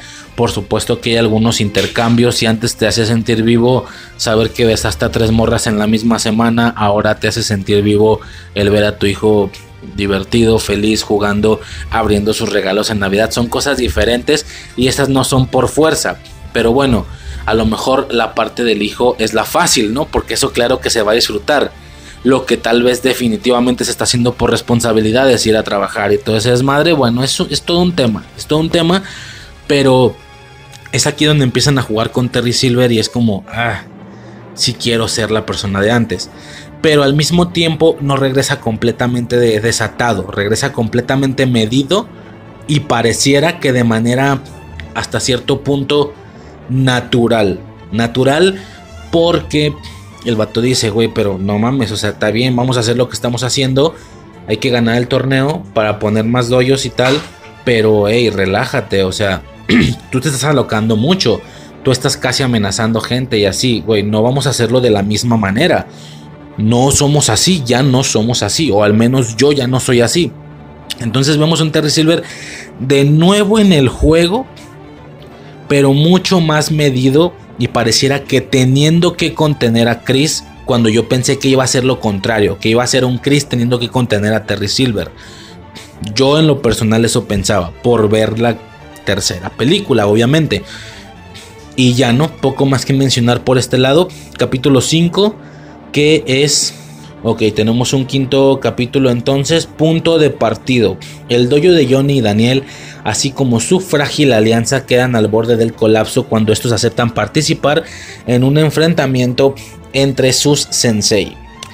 Eh, pues a grandes rasgos de nuevo es más estiramiento, de nuevo más estiramiento a la rivalidad de Johnny y Miguel, perdón, de Johnny y Daniel como ya digo, eh, pero para que al final termine siendo algo cómico, ¿sí?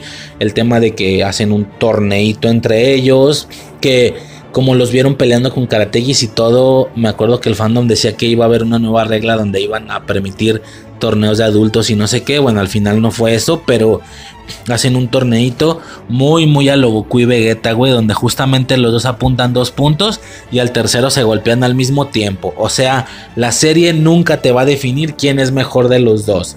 Por aquello de que le vayas a uno o a otro, que no termines decepcionado porque el tuyo es menos que el otro. O sea, ahí los fans pueden estar contentos por ese lado porque no va a haber ninguna relación. Aunque la franquicia de Karate Kid está clara y Daniel Aruso es el principal, la franquicia de Karate Kid deja dos cosas claras. Deja que Johnny Lawrence es mucho mejor que Daniel Aruso en aspectos de karate, pero también deja claro que Daniel Aruso es el principal de la serie.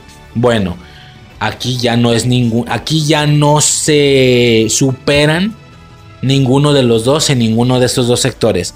Ya ninguno es más fuerte que el otro karatecamente, pero tampoco ninguno es más principal que los dos eh, eh, en aspectos de la trama, por así decirlo, ¿no? Ya están completamente igualados y se demuestra con ese golpe al mismo tiempo cayendo los dos, ¿no? Este, básicamente eso, poco más que mencionar. Por supuesto, se le sigue invirtiendo tiempo a la serie en el tema cómico de su rivalidad por cuestiones de que es como empezó la serie y a grandes rasgos, por increíble que parezca, técnicamente es la esencia de la serie todavía. Pero volvemos a lo mismo, yo siento que aquí no es que sintiera que sobró, yo siempre me voy a divertir viendo y teniendo recordatorios, sobre todo recordatorios de cómo ellos realmente son medio rivales, pero no.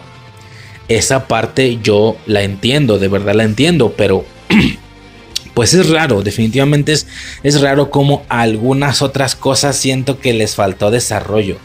Me pone a pensar, y, y, bueno, siendo sinceros, creo que fueron más las cosas que faltaron que las cosas que sobraron. Lo que significaría que tal vez y solo tal vez Cobra Kai no estaría nada mal con unos 15 capítulos en lugar de 10. Tal vez unos 12, unos 13, unos 2, 3 capítulos más, güey, nada más para ver. Es que a mí me faltó muchísimo el desarrollo de las otras chicas, me faltó muchísimo. No sentimos a la matemática como una parte fundamental, igual que Tori y que, y que Sam. No sé si me explico, a lo mejor no está hecha para eso de todos modos, pero si vamos a tener una tercera contendiente, porque son tres doyos y cada uno de los doyos tiene que tener a su mujer vergas, evidentemente Sam es la de. Evidentemente, Sam es la de Miyagi-Do, Tori es la de Cobra Kai. Y falta una verdaderamente mujer importante por parte de. de. Eagle Fang, hasta cierto punto. Lo hacen, pero lo hacen rápido y no se siente así. Además de que es fundamental que tenga alguna relación amorosa con alguien de todos los mocosos. A lo, como digo, a lo mejor no estaba hecho para eso. Esa morra no estaba hecha para eso. A lo mejor en algún futuro vemos ese desarrollo de esa nueva morra. O quizá, ¿por qué no? Esa misma, pero ya con un desarrollo mayor. No por nada, no por nada su línea de, hey, tranquilo, no me siento mal por perder, yo nada más entrené seis semanas, pero el siguiente año les voy a partir el hocico. Ok, no por nada dijo eso. A lo mejor esta es la persona que van a empezar a desarrollar. Esta va a ser la nueva y tercera estrella de Cobra Kai femenina junto con, con Tori y con Sam. Tal vez, tal vez no, pero esa línea no se soltó por nada, si no, no lo hubieran soltado. Siento yo pues entonces supongo que lo vamos a ver después. Y su estilo claramente va a ser eso, con una cinta roja en la cabeza. Eso va a estar chido. Eso se va a ver bien. Bueno, ¿qué más? Este. Eh, este capítulo 5, punto de partido. Como ya estaba diciendo, Silver es como medio malo, pero está teniendo un comportamiento un poco más maduro. A ver, es realista, pero de nuevo, a mí, a mí en lo personal, y esto ya es pedo mío, ¿eh? este pedo yo me lo hice. ¿Por qué? Porque como ya dije, yo esperaba ver básicamente exactamente al mismo mono de Karate Kid 3, nada más que con 30 años encima. Cuando no es ni siquiera argumentalmente coherente. Entonces, pues a mí todo lo que tuviera que ver con un Terry Silver que no estuviera alocado y super villanesco, no me cuadraba pero entiendo que es muy realista. Entonces aquí lo vemos también siendo muy maduro. Y señores, señores, señores, por fin, o aparentemente por fin, tenemos el cambio de color de cabello en Hawk. Por fin, maldita sea. A ver, digo, por fin, a ver, va a ser esto bien, bien bajoneado luego, luego, pero yo lo había mencionado en podcast previos, ¿va? Es una pendejada, güey. Es una estupidez. Pero Infancia Eterna se caracteriza por eso, por fijarse en cosas que no tienen ninguna importancia o ninguna relevancia para la, la trama. Temas estéticos, trajes, siempre no sé por qué soy demasiado eh, analítico en ese aspecto, aunque se me vayan mal las actuaciones y que la fotografía no estuvo bien y que no está bien escrita y bla, bla, bla, bla, bla. Así ha sido siempre en el podcast. Entonces, algo que claramente estaba siendo muy importante y muy identificable, bueno, iba a decir muy identificativo de la serie. La realidad es que no tiene por qué ser así. A lo mejor ya son alucines que uno se hizo. Empieza la temporada 1 y del capítulo 1 a 5 se nos es presentado Eli Moskowitz. De hecho, en el capítulo 5, porque siempre es el 5, Eli Moskowitz es como golpeado por Lawrence y tal. Y, el vato parece que no aguantó la chinga y se va. Y es cuando regresa con esa moicana azul. Eh, ¿Qué estás haciendo? Ya, ya lo he comentado, ¿no? El desarrollo de. En la temporada 1 lo expliqué bastante, bastante bien. Es tal cual el, desarrollo de, de este personaje. Era algo que yo. a lo que yo le había generado mucha importancia, definitivamente. Y esto era la cuestión del cabello. Sí. Como ya dije en aquel capítulo 5, porque siempre es el 5, llega este güey con esa muicana de color azul, pues, por random, por X, porque se ve badas y tal. Y lo vemos este, peleando con esta, con esta muicana azul. De, de, hecho, ahora que recuerdo, pues pon tú que el desarrollo de Eli también fue demasiado rápido. De la nada, pum, ya pelea, ya es rudo y tal pero yo explicaba que la verdad es que así sucede, la verdad es que así pasa, de un momento a otro, de un día a otro, ¡pum! Vámonos, ya eres y, y ves que a lo mejor lo estás fingiendo, a lo mejor no es real, pero como ves que funciona, lo sigues haciendo. Y llegas a un punto donde ya es tu naturalidad ser así, no fingiendo ser así de rudo. Lo mismo que pasa con Kenny en esta temporada. Por eso lo de Kenny no es algo que a mí me brinque, a mí en lo personal. Porque sé que sí puede suceder o que sí sucede de esa manera, yo lo sé. Entonces, eh, en el capítulo 5 se pone la moicana y pues nada, ¿no? Vemos el resto de la serie con su moicana azul, el torneo, eh, Karate negro de Cobra Kai, negro con amarillo, su, su azul, todo chido, ¿no? Posterior a esto, eh, empieza la segunda temporada, la primera mitad de la temporada con el cabello azul y luego se lo cambia de color, se lo cambia de color a rojo, ¿ok? Eh se cambia la moicana a roja y, su tatuaje también. El vato se hace un tatuaje de una pinche aguilota y la aguilota tiene una moicana y la moicana era azul junto con su pelo azul y cuando se lo cambia a rojo, también la moicanilla se la cambia, se la pinta de rojo, ¿no? Incluso hacen mucho situación con el tema de que el nombre de Cobra Kai cambia de azul a rojo en esa presentación.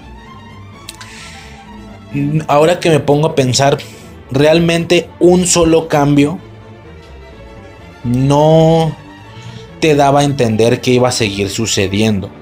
Uno solo. Un solo cambio no te daba a entender que eso iba a seguir sucediendo o que iba a ser algo ya característico de, cada temporada.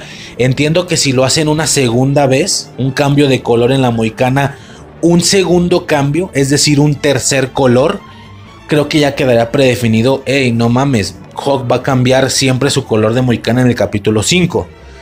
¿Sí? Aunque un solo cambio no amerita que eso vaya a ser algo característico de la serie, no sé por qué yo y mucha gente, no solo yo, el fandom de Cobra Kai en general, sí se generó esta idea. Sí se generó la idea de que este señor iba a cambiar su color de cabello en cada ocasión. De hecho, tan solo con eso poco que habíamos visto, no sé por qué ya se tenía como un hecho. Así, como un hecho. Ya teníamos predefinido, ya teníamos predispuesto que él iba a cambiar el color de su cabello. De hecho, había memes, me acuerdo. No, que Hawk en la temporada 10 de Cobra Kai y el güey salía con un color así arcoiris. Pinche muy cana con arcoiris. Por supuesto, el nuevo color de Hawk en la tercera temporada. Y salía Hawk con el pelo verde y pelo amarillo y no sé qué. O sea, en la edición de la foto. Claro que era algo característico. Según esto, Según esto, me acuerdo que para la temporada 3, y yo lo mencioné, según se filtraron unas fotos de ese güey peleando como en un estacionamiento o algo así. Y el color que tenía en el cabello era un púrpura rosado, era un púrpura más rosado, no el púrpura que vimos en la serie, el púrpura es un púrpura, es un morado bastante azulado, por así decirlo, es un púrpura muy, muy eh, más azulado que rosado. Este era más rosado, era casi un magenta, el que sale en la, en la, en la foto. Trae un pelo bastante magenta, por así decirlo. Y es lo que decían, no, que ese es el color de la tercera y bla, bla. Pero esto ya son filtraciones y la chingada. Incluso muchas personas hicieron la alusión de que cuando este güey, por la lógica del significado de los colores, este pedo de que el color azul es bondad, el color rojo es maldad, digo, hasta en Star Wars vemos ese pedo. Los Jedi tienen color azul, bueno, azul y verde, pero azul. Y, lo, y, luego el color rojo de los malvados. Y el color del sable de Mace Windu, que es el morado, que se refiere al equilibrio entre ambas técnicas, por así decirlo. Entre el bueno y el malo, o entre la calma y la agresividad. Algo así como una especie de equilibrio refiriéndose a que eres bueno pero agresivo. Algo así. O sea, recibes te quedas con la idiosincrasia o te quedas con la manera de pensar de los buenos, pero utilizando un poquito más de agresividad de los malos, sin ser malo, nada más sus aspectos más ofensivos y no tan defensivos. Porque el tema de lo ofensivo, rojo, malvado, defensivo, azul, buenos, esto viene desde Star Wars incluso en los sables. Es como muy básico. Y lo vemos aquí con Miyagi-Do, con Cobra Kai, con Eagle Fang en este caso etcétera, ¿no? Entonces, ¿a qué voy con todo esto? Que se decía que por el significado de colores, el siguiente cambio tenía que ser un morado, por el tema de que el, azul representa como la etapa donde que más o menos era bueno, ya luego se vuelve muy muy malo, que es en, la temporada 2, y es el pelo rojo, y el siguiente cambio iba a ser la, el junte de los dos, dando a entender que ya había llegado al equilibrio ¿sí? Era como la teoría más sonada por parte del fandom. Esto para cuando salió la temporada 2, ¿sí? Lo mismo, que la mitad, de la, mitad de la tercera temporada iba a estar en rojo y, al fin, y en la mitad iba a cambiar a morado. Sobre todo con esas filtraciones que según se hicieron. Yo me acuerdo que comenté esto. Es interesante, nada más que yo, espera, yo esperaba que fuera algo característico de la serie al punto de que si la serie tenía ocho temporadas, viéramos ocho colores diferentes. Así, o siete, no sé. Yo, en lo personal, esperaba ver eso. Por lo que si esta lógica de los colores tenía sentido, entonces ya no había otro color a donde cambiar significativamente. Primero bueno, azul, luego malvado rojo, luego equilibrio morado. Ya no hay para dónde moverse. Es que ya no hay para dónde moverse, ya no hay para dónde tirar otro color. Ya si siguen haciendo el cambio a naranja, amarillo, verde, qué sé yo, blanco, no sé. Ya la gente iba a decir, o, la gente iba a decir, güey, eso ya no tiene ningún significado. Ya no tiene ningún significado. Ya nada más es cambiar el color por cambiar el color yo en lo personal no esperaba que tuviera un significado, yo nada más quería verlo con un color diferente, por lo que la lógica del azul rojo morado o la teoría del azul rojo morado técnicamente desbancaba desbancaba mi teoría porque ya no había un objetivo o un motivo en significado para que hubiera más colores. En alguna ocasión se me ocurrió que a lo mejor sí, que a lo mejor significativamente había un color más y era el verde. Esto por aspectos de azul. Bueno, si se acuerdan en Star Wars, tengo entendido que el azul es bueno, defensivo, pero una situación ahí como más de principal, por así decirlo, o de protagonismo, no sé. Y el verde era algo más relacionado a la sabiduría, no tanto a ser bueno nomás por ser bueno, sino más bien un viejo sabio, por eso Yoda usa verde Por eso Qui-Gon usa verde. Y los más novatones, por así decirlo, usaban azul. Obi-Wan en su momento, aunque ese güey siempre hasta el final usó azul, aunque estuviera ruco. Eh, Obi-Wan, Anakin, etcétera, ¿no? Yo me acuerdo que dije, bueno, en significado, si nos vamos a significado, todavía se pueden ir al verde. Sería azul bueno, rojo malo, morado equilibrio. Y una vez consiguiendo el equilibrio, puede ser completamente bueno, pero bueno más sabio, más no tan atacante, sino, ¿sabes? Un pedo más de sabiduría. ¿Por qué? Porque ya pasaste por tantas facetas, aprendiste tanto de tantas facetas, del bueno, del malo, del equilibrio, y ahora ya no más quedas como un sabio. Yo decía, güey, todavía el verde puede gestarse después del morado. Pero bueno, ahora sí, ya ese sería el final, como máximo. Ya no va a haber más colores cuando yo lo que esperaba era ver un puto color en cada temporada, así sean ocho colores, no hay pedo, que fuera algo identificativo ya clásico de la serie, por así decirlo. Total, ¿qué sucede? Llega la tercera temporada, no hay cambio de color de cabello. Hawk se aventó toda la temporada en rojo, cuando uno pensaría que lo lógico iba a ser que, que cambia de color. Aquí es donde la gente empezó a pensar que tal vez sí no tenía que ser para nada algo específico de cada temporada. Simplemente por alguna razón decidieron cambiarle el azul a rojo y ya, fin del pedo. El rojo es el que se le iba a quedar para toda la serie. Aunque por ese final de la temporada 3 donde el güey se vuelve bueno, en, en mero momento de pelea, aunque la lógica de la temporalidad de que no hubo cambio en el capítulo 5 no sucedió, aún así la gente empezó a pensar, es decir, primero la gente empezó a pensar que ya no era así como se manejaba la serie o la lógica de los colores de Hawk. Pero al mismo tiempo ese final daba entrada a que si había un momento claro para cambiarle el color al morado siguiendo esta teoría, es era en la siguiente temporada, en la temporada 4. Y yo mencionaba, yo decía, bueno, aquí hay de dos, o ya no le van a cambiar el color nunca y realmente el cambio de color no es algo importante para Hawk. No sé, tal vez solo fue coincidencia que le cambiaron de azul y rojo y ya, pero definitivamente no va a ser esa la situación. Definitivamente no va a ser esa. No va a ser algo que quieran repetir en cada temporada. Básicamente, ¿no?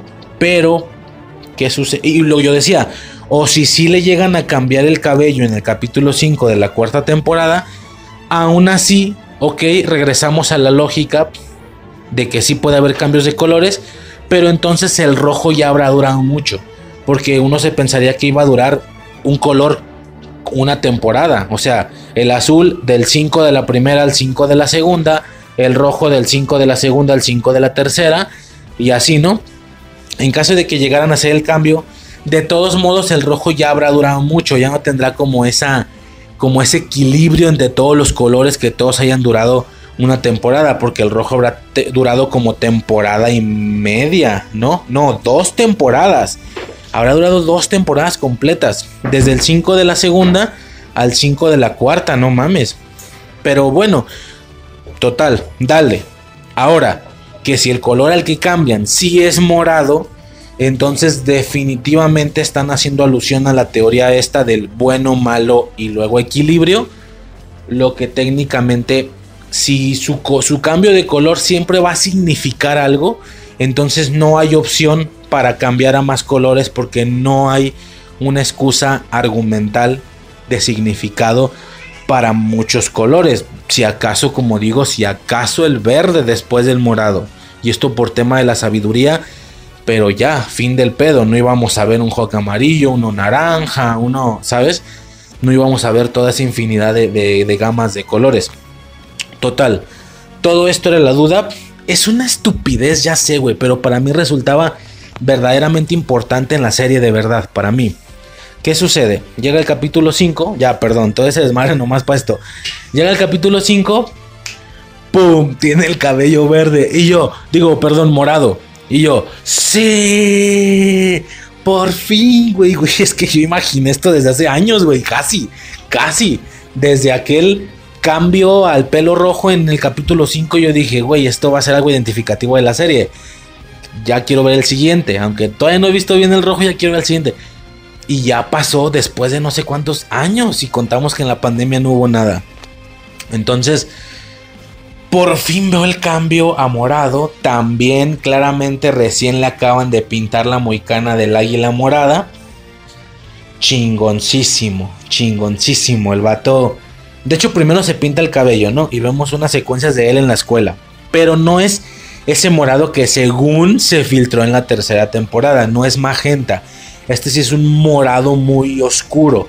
Muy. No oscuro, un morado muy azulado. Bueno, es que quien, quien, es que no sé, si, no sé si me explico.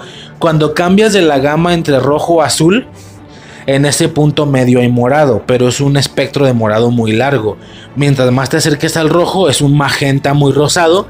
Mientras más te acerques al azul, es un morado como el del pelo de Hog, ¿no? Entonces, pues nada. Total que por fin estábamos viendo el nuevo, por fin después de tantas especulaciones, después, después de tantas teorías, por fin veíamos el nuevo color de Hog, color morado. Y fue de, sí, sí, a huevo, sí. Ahora, ¿por fin veíamos un cambio? Sí. ¿Va a haber un color diferente en cada temporada? Pues hasta ahorita parece ser que estaban teniendo una especie de lógica con respecto a los significados. Azul bueno, rojo malo y luego llegó al equilibrio y tal cual. La serie te da la perspectiva de que llegó al equilibrio por ser de ambos bandos. Por así decirlo. Ser bueno pero tener la agresividad del malo. Por así decirlo. Entonces, de nuevo, si los colores van a estar justificados por alguna eh, justificación argumental o de significado, de simbolismo, pues bueno, no veo un Hawk cambiando de colores cada temporada. Aún así, aunque ya vimos el tercer, el segundo cambio, aún así no veo una muicana de Hawk cambiando cada temporada. Pero bueno, para el caso, igual está chido. Ya por fin cambió, por fin ya muchísimo rojo, no mames, ya por fin un verde, un moradito, va a estar chido este pedo. Eh, y luego vemos cómo le cambian la, la o se sugiere y todo ese rollo. Y bueno, ahorita pasamos directamente a lo que se tiene que decir después, lamentablemente. Eh, en algún punto la esposa de Laruso le pregunta que si hay otro maniático de Cobra Kai que pueda volver. Y este vato, no. Eh, bueno, tal vez queda alguno más. no mames, se refiere a Mike Barnes. Todavía Mike Barnes puede volver. No sé si el chiste se refiere a que entonces ya no va a llegar acá. O sí. No sé. No sé para qué gastar el chiste. Eh, pero fue interesante, ¿no? Fue un buen chiste, definitivamente. Es aquí, bueno, lo mencioné antes, pero es aquí donde sucede la pelea de, de Daniel contra Johnny. Es muy, muy bella, definitivamente. Y bueno, tan solo a un capítulo después de haber visto la moicana de, de Hawk, de, imaginarlo incluso con peleando en el torneo con la moicana y tal. Madres que lo pelan. ¿De qué me estás puto hablando? ¿De qué me estás puto hablando? ¿Me explicas exactamente qué es lo que sucedió aquí? ¿Me explicas qué mierda sucedió aquí? ¿Por qué lo pela? Güey, acabo de, de, tirar no sé un sermón de cuántos minutos referente a las moicanas y a los colores del pelo de Hawk, ¿estás de acuerdo? Para que luego suceda eso, es que no tiene ningún maldito sentido. A ver, que ya luego me voy adelantando, ya luego y como ya lo dije, viendo él, viéndolo a él con su, con su, este, Karategi de Miyagi-Do, eh, específicamente con lo que al final viene siendo un nuevo corte de pelo por donde le veas. O sea, es específicamente esa imagen de, de Eli Moskowitz al final, eso que ya no es Hawk, que ya es Eli Moskowitz. Específicamente esa imagen de él con el Karategi de Miyagi-Do, con ese pelo específicamente con ese pelo, con ese karate, lo que sea, claramente te está diciendo mucho. Te está diciendo mucho. Te está diciendo primero, no señores, el tema del pelo y de la moicana no iba a ser algo característico de la serie. No iba a haber cambios de color. Si, si todavía alcanzamos a meter el morado, fue como eso, esa madre también fue fanservice. Igual que la cinta en, que en, Miguel, la cinta de Daniel. Fue fanservice. O sea, durante uno o dos años hemos visto el tema de las teorías, de los colores. A lo mejor la cagamos, a lo mejor no supimos qué es lo que querían. Por eso la 2, la 3 digo, la 3 se hizo como se hizo y no hubo cambio. Porque para nosotros ya no era necesario. O sea, ya era el color de Hawk y ya, fin del pedo. Pero... Pues no. Les damos este fanservice morado. Pero ya luego rápido en el mismo. O sea, la lógica del morado es que iba a durar así un ratote. Entonces esa madre fue como una especie de chiste casi. El, porque pudieron haberlo pelado de rojo y ya, fin del pedo, ¿no? Pero no, en el mismo capítulo que lo van a pelar, te lo ponemos, te ponemos el cambio de color tanto a él como a su tatuaje por hacer alusión y referencia a lo que la banda pensaba del cambio de colores de Hawk. Pero es como una especie de chistín, es como, hey, si hay cambio. Bueno, no te creas, no, realmente no. Te lo regalamos nomás como un fanservice, pero no, realmente no es algo que vaya a importar en la serie. De hecho, ya, a como lo veo, este güey no vuelve a tener su moicana. A como lo veo, no tiene ningún sentido. Porque el tema de la moicana es que le daba seguridad, que le daba confianza en que él era badass, en que él era halcón, en que él no era Ilai. Justo por eso cuando le cortan su cresta es como si le cortaran su confianza, su motivación. Por eso el vato se me cae. De alguna manera se levanta. Que por cierto, gran manera de a la sorda llevarlo de Eagle Fang a Miyagi-Do. Gran manera. Porque era curioso como algunos tenían buenos peleadores hombres. Pero les faltaba la chica como Eagle Fang y, curiosamente Miyagi-Do tenía buena peleador chica, pero no tenía hombres verdaderamente destacables. Como lo Dimitri realmente no era gran, gran, en gran cantidad destacable. Este. Y con esto tanto le dan un caballero eh, necesario al, al dojo. Como repito, nos dan esta imagen de este es que la imagen impone y habla mucho. Ese karate y específicamente esa agrupación. Ya desde aquí me voy adelantando. Lo que no tiene mucho sentido es por qué absolutamente nadie en Eagle Fang reaccionó al cambio. Es decir, como digo, estuvo hasta cierto punto bien justificado. Fue la manera de cambiarlo de un bando a otro. El que primero se retirara y que luego volviera, pero volviera a Miyagi-Do y no a Eagle Fang, técnicamente no lo vuelve una traición, porque una traición sería cambiarse de un lugar a otro. Además de que para el caso da lo mismo. Lo que sí generaría una reacción sería que alguien se cambiara a Cobra Kai, ¿no?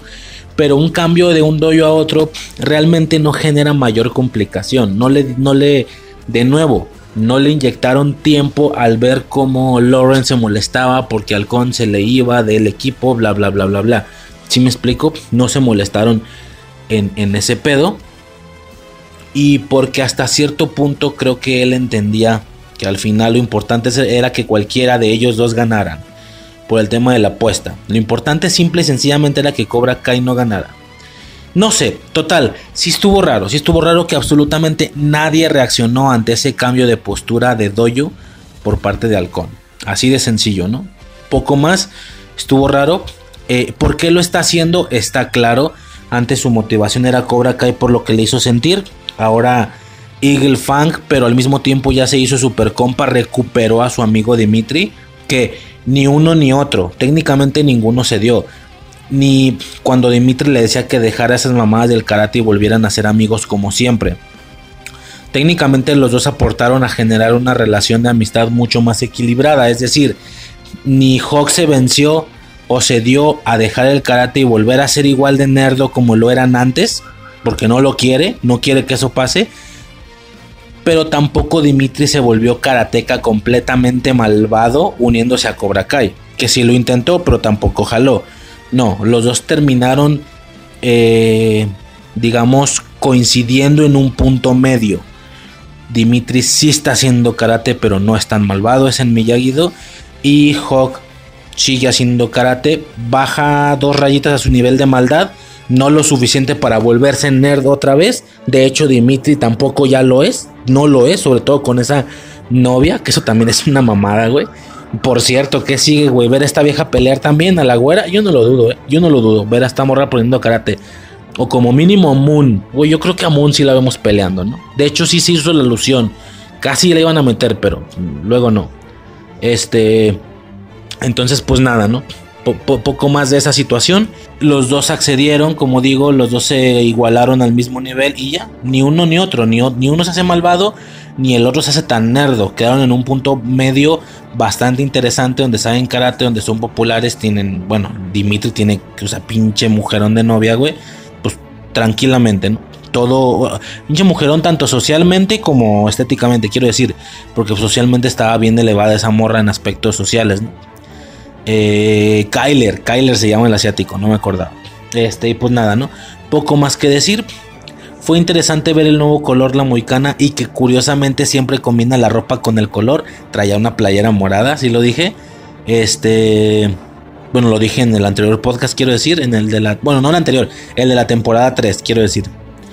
Pero bueno, ya con esto nos dan a entender que realmente no era un piense de la serie generar esto de los diferentes colores nos dieron un último como regalo antes de terminarlo. A mí me sonó como el Ralph Bowner de esta serie, como de, hey, te traemos al mismo actor de Quicksilver para que tú pienses que, que, no, no es cierto, no era. Algo así, es como, hey, te traemos el cambio de color y en una de esas te traigo el color que toda la gente decía o que la mayoría de las teorías decía, el morado. Te lo traje, nuevo color entonces, si va a haber cambios de colores toda la serie, sí, sí, sí. Bueno, no te creas, no, mejor no. No, no es cierto, güey, nada que ver. Fue como un último regalito fanservice. La verdad es que para nada se espera que Hawk tenga esa, esa situación en sí. Verga, güey, pues. Ok, bueno, ni pedo. De todos modos, sigue siendo un gran personaje. Definitivamente. Y repito, como jodo, pero repito, esa imagen final de él con ese karategi, ese color, ese concepto de a quién y para quién está peleando, para Miyagi-Do, por el tema de Ilai, de, de, perdón, de Dimitri. Y todo esto muy acorde a que no tenga un pelo tan alocado que parezca de villano rudo, sino alguien mucho más relajado. Está perfectísimo. Perfectísimo. Muy bien. ¿Y qué más? Y eso que dije, que se me hizo raro como nadie hizo, la hizo de pedo porque se cambió. Pues bueno, supongo que porque hay poco tiempo en la serie y poco tiempo para desarrollar algunas otras cosas, porque ya están pasando muchas cosas, la verdad. Pero al mismo tiempo está lenta a veces. No sé, es absurdo lo que estoy diciendo, pero así sucede. Poco más que decir, va. Capítulo 6. El capítulo 6 se llama Las patadas consiguen damas a grandes rasgos se hace la lectura de las modificaciones del torneo. Y esta lectura es que van a ver eh, digamos que el torneo o lo que antes era un solo torneo por así decirlo va a ser partido en tres clasificatorias de alguna manera. Esto claro después de todas aquellas batallas que filtran gente no por así decirlo y no, no es cierto, esta es antes, se da estas antes de las filtraciones, porque hasta los otros Miyagi-Do y así hacen. Se supone que para las batallas finales quedan Dimitri, Hawk y Sam. Sí, sí, sí, y en, y, y en las pruebas de habilidades están los otros güeyes. Bueno, entonces son antes X. Iba a haber una prueba de habilidades con armas. Creo que también es una especie de fanservice, siento, porque fue muy nombrado por parte de la gente que hablara de que en alguna ocasión iban a usar armas. De hecho, mucha gente estaba en desacuerdo porque, güey, Karate Kid no significa eso, no sé qué. Ah, pues no sé, güey, desde aquella Karate Kid 2 Chosen usaba, eh, eh, llegó usando chacos, digo, creo que los pierde rápido. Sí, ¿no? Sí empieza usando chacos o algo así, pero luego los tira. Bueno, X. Eh, yo no le vería tanta locura a empezar a ver batallas con armas. Bueno, parece ser que ni una ni otra. Para así traernos armas, pero no a la trama ni a las peleas en sí. Porque aquí nunca, había, nunca ha habido un riesgo verdaderamente importante. Bueno, salvo la caída de Miguel eh, al final de la temporada 2. Total que para que no, para que no sea ni una cosa ni otra, tenemos a ellos haciendo movimientos con armas y fin del pedo. Como ya dije, Dimitri tiene estas, eh, estas eh, ¿cómo se dice? Esta situación con las cosas, estas como guadañitas que no tienen ningún sentido. Para mí eso no es Dimitri, sobre todo como se comporta, como grita. Pues para mí ese no es Dimitri, pero, pero, pues bueno, ¿no? Supongo, ¿eh? pon tú, puede ser. ok, va. Eh, luego Toria usa una espada y la, y la Sam usa un palo. Y bueno, hay, mucho rollo ahí, ¿no? No veo el motivo en la trama para que esto sucediera. También es tiempo. No le veo ningún sentido. Supongo que para eso, ¿no? Para que sea bonito a la vista, para que tenga cierto, cierta variación, para que tenga cierto sentido el, tema de eso, ¿no? De, de las armas. Y también explican que ahora van a separar mujeres y hombres. Yo no le veo ningún sentido a esto. Esto nunca había habido, nunca había sido un problema. A ver, tampoco nunca llegaban mujeres de todos modos, pero sí que en el primer torneo, bueno, en el torneo de la primera temporada, sí que Robinson se estaba pegando contra güeyes como si nada y esto no sucedió. Entonces, yo creo, yo creo que esto puede ser por diferentes razones temáticas o de trama más bien. Eh, a grandes rasgos, esta es la manera para enfrentar... Si es un poco inclusivo hasta cierto punto porque me acuerdo que lo lógico, a ver, cuando se venía este torneo toda la gente decía, güey, ¿quién va a ser el nuevo campeón? Volvemos a lo mismo, un poquito similar a la situación esta del nuevo Karate Kid. ¿Quién va a ser el campeón del All Valley? como ya ganó Miguel, aunque es aparentemente y a veces, porque a veces no, aunque es dudosamente el principal de la serie, no tiene sentido que vuelva a ganar él. A lo mejor Robbie, Robbie va a tener su venganza o su revancha o como quieras llamarlo y ahora va a ser él el que va a ganar. ¿No? Pero e, esa es como la cantada. Pero ¿qué pasa si nos dan una sorpresa? ¿Qué pasa si ni uno ni otro, si el que termina ganando el torneo es Sam o Tori o Hawk? ¿Sabes? O sea, era como que esos tres los los güey, en una de esas nos dan una sorpresa, algo así como eso de que 17 ganó el torneo de la fuerza. A lo mejor nos dan una sorpresa. Bueno, yo repito e insisto que estos güeyes se fijan mucho en lo que la gente dice. Yo siento que dan algo de fanservice. Y yo creo que fue la única manera de llevarlos a todos ellos a una situación bastante final o muy cerca del final. Porque de otra manera, con un solo torneo, con una sola clasificación, mm, lo más lógico es que se hubieran quedado muy atrás Hawk, Tori y Sam. Pero hey, hay que meter mujeres en aspecto importante a la serie. Entonces, hubiéramos terminado con un ¿qué te gusta? Un Tori contra Sam. O sea, de verdad ellas les iban a ganar a todos los demás. Sobre todo a Robbie y a Miguel. O sea, era raro. Era raro de imaginarlo. No tenía incluso mucho sentido. Eh, no sé, ni siquiera, ni si, yo te soy sincero, si a mí me pones a describir ahorita, bueno, a ver, ponme cuál sería un buen torneo, pero para tener a la gente feliz, no se me ocurre cómo, porque un torneo creo que es obvio, ¿no? Es una pelea final de dos contendientes. Esto termina dejándole solamente la, lo estelar a dos personas. Pero acá andamos en un alrededor de cinco personas en duda. ¿Cómo le hago para meter más personas a la situación importante? Pues yo hubiera hecho, supongo que dos cosas. Justamente esto, separarlo para que ahora ya no sean dos, ahora sean cuatro los que técnicamente llegaron a la final por así decirlo, porque al final eso fue, fueron dos peleas finales y dos campeones. Esto ya le da mucho más juego al tema de Tori y Sam, obviamente. Este. O en una de esas me alocaba todavía más, que no dudo que lo lleguen a hacer en algún punto de la serie y hagan una especie de. ¿Por qué no, güey? Una batalla final triple. no sé, güey. Una, no sé, algo, una mamada de que como uno ya no puede continuar. ¿Sabes? No sé, güey, alguna babosada así estaría buena. Este, y que hagan una batalla triple, güey. También lo hacen en Dragon Ball, creo. ¿Te imaginas una batalla triple o cuádruple o quíntuple? Quíntuple, ¿cómo se dice? Estaría bueno, ¿no? Ver un desastre así, así en, el, en, la tabla, en el. ¿Cómo se le llama? En el tatami, no sé cómo se llama. Ver una batalla triple, güey. No seas mamón, no hubiera estado bueno. Total, que así de esta manera llevan a cuatro personas a la final y no solo a dos. Y de paso cumplen dos de las cinco expectativas que se tenían. Se tenían que Miguel iba a repetir campeonato, pero eso era poco posible. Lo importante era, yo creo que lo importante era Robbie con su revancha, Samantha, Tori, Tori también podía ganar y Hawk. Entonces con esto hacen o cumplen dos perspectivas de alguna manera, ¿va? No, no solo una de cinco, sino dos de cinco. Total, X, me empecé a perder mucho. A lo que voy es que lo que empiezan a hacer entonces es como algunos de ellos no tienen un nombre, un hombre importante para el torneo o destacable, buen peleador y algunos no tienen a la mujer, digo, creo que Cobra Kai es el único que tiene a ambos, evidentemente por Tori y por este Robbie, evidentemente.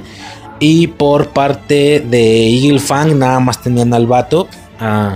Se supone que a Hawk y a Díaz, pero bueno, ahora solo tienen a Díaz y les faltaba la chica. Todo el tema de la matemática, digo, ya lo mencioné, no, no necesito creo que mencionar más de eso. Y por parte de Miyagi-Do era al revés, tenían a la mujer, a una mujer bastante destacable, pero no a un hombre. Dimitri ahí hace su intento, pero pues definitivamente todavía faltaba algo más importante. Es por eso que coincidentemente se traen a Hawk eh, para hacer como ese equilibrio de buenos peleadores, al menos uno de cada uno de todos los bandos, por así decirlo, porque realmente la matemática de Eagle Fang no era realmente muy destacable. Yo creo que se va a volver un personaje muy importante en la serie. Yo creo, puede ser, tal vez. A ver qué sucede, ¿no? Otra cosa importante que sucede en este episodio definitivamente es la, todo el tema, digo, ya de paso me lo voy quitando de encima también, todo el tema de la relación de la mamá de Samantha y Tori, güey. Es un pedo, no sé, güey. No me decido si es un pedo forzado o, no, o si tuvo la suficiente justificación. Primero ve cómo la despiden, luego Chris le dice que, hey, pues es pobre, no mames. Tú no sabes lo que es eso, ni tus hijos, ella sí, que realmente ha sido uno de sus puntos importantes o una de sus más grandes justificaciones para hacer lo que está haciendo, ¿no? Y hasta cierto punto a veces he estado de acuerdo, incluso no para ser como tal villana. Y de hecho Samantha también tiene, me acuerdo, unos puntos muy válidos porque le decía, güey, nadie tiene justificación para ser malvado, ¿no? Un pedo así. Bueno, Total que es una situación curiosa cómo empieza a tener también una especie de relación maternal extraña. No, no, no, si es que aquí las relaciones paternales y maternales maestro-alumno definitivo, o no, no precisamente maestro-alumno, pero eso, maternales y paternales, sí tienen como mucho juego. Entonces, por más que lastima a su hija, se está portando como se porta, el tema de la comida, no sé, como que casi le tiene lástima. O sea, ¿qué, sigue, güey? ¿Qué sigue? Que la, que, la empieza a preferir por encima de su hija, parecido a Johnny con Miguel. No me queda muy claro. Está siendo medio raro ese pedo, pero bueno, ¿no? Por, ah, mira, por ejemplo, por ejemplo, esa relación entre la mamá de, de Sam y Tori. Yo siento que igual y modificando algunas cositas se la pudieron haber ahorrado para invertir en otras cosas, pero pues bueno, ahí está, no está mal, es entretenida, pues dale, ¿no? ¿Qué más se puede hacer? Este y luego ese final, ya al final de que por una amenaza de una tía así rápido, pum, al momento de que una tía la amenaza con quitarle a no sé quién vergas, una hermana, hermano. Ya nomás por eso sí va a pedir ayuda, no sé, un poco forzado, pero bueno al final terminan teniendo una relación un tanto curiosa. De hecho, ella no tanto, no como Robin, no tanto porque se esté dando cuenta que Cobra Kai hace las cosas mal. No tanto por ese lado, sino por la ayuda de la jefa es que ella empieza como a desistir porque se da cuenta que ella, ella sí está verdaderamente apoyándola. Sí, con esto del voluntario para cuidar a su mamá, con el tema de que ella está pues ya tiene más tiempo para trabajar y no sé qué. Luego las citas, entonces como que hay mucho apoyo verdaderamente y no solo el alimentar una furia o no cobrar clases de karate como, como le está haciendo Chris, por ejemplo. Entonces es, es curioso, es raro. Eh, y esto hace, ya me voy quitando este arco de encima, ese final donde, donde ella al, ganarle a, Sam le da una patada como fuerte y si es como de, de inicio el golpe que le da sin querer, ¿no? De inicio y luego que le gana y le dice, ¿estás bien? Y Sam se queda de, ¿qué? O sea, neta me está preguntando que estoy bien. Entonces, pueden alargar más esta situación, pero si llegan a alargarla más, será como la alargaron al final de la serie de la temporada, que es Sam aferrada que son rivales. O simplemente también se fuman, también deshacen esta rivalidad. Cosa que también es altamente posible. Hasta cierto punto. Este. No, de alguna manera. No sé cómo, cómo vayan a manejar esta situación. Pero bueno, toda esa ya de paso me la quito. Toda esa situación de la mamá de Sam y Tori fue extraña, fue rara, a veces forzada, a veces justificada.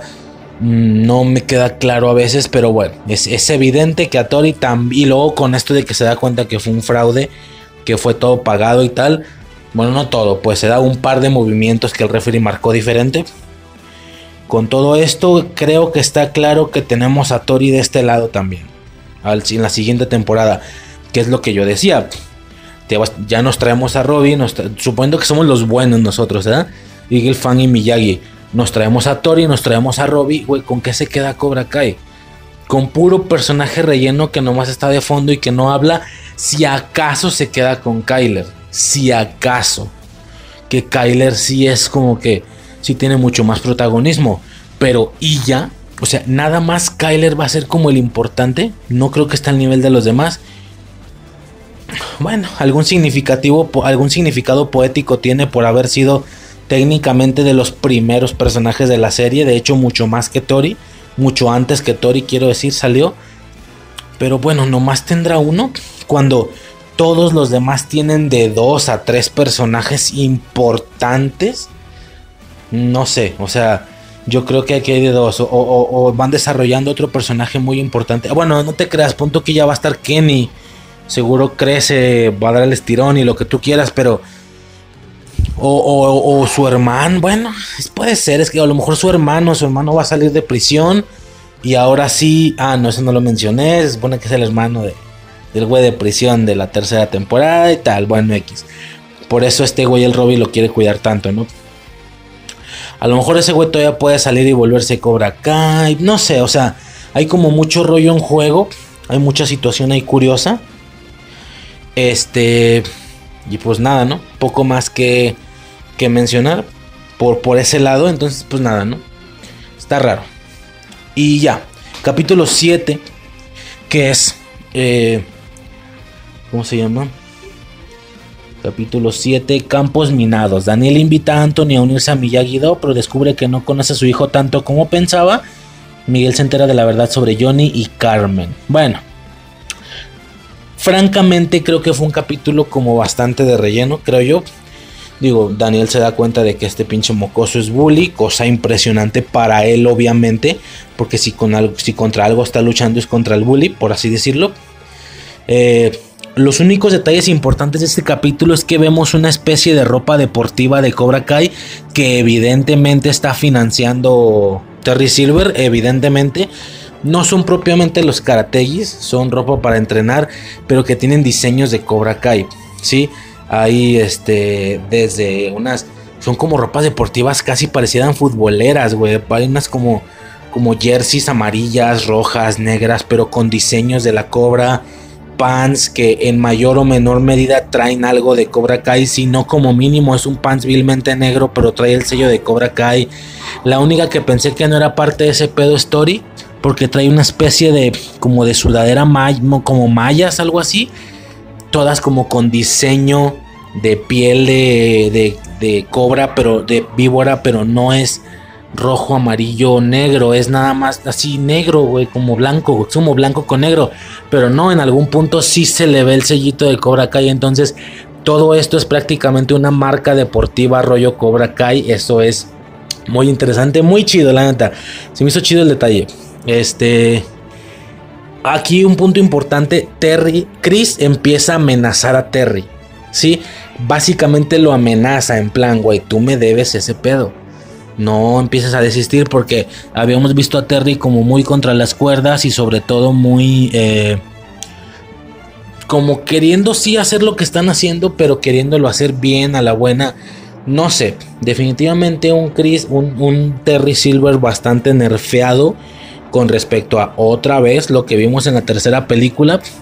Repito, es que a mí me brincó siempre. Claramente yo esperaba otra cosa. Pero bueno, poco más. Eh, y ya. La, el capítulo 8 se llama Empieza la fiesta.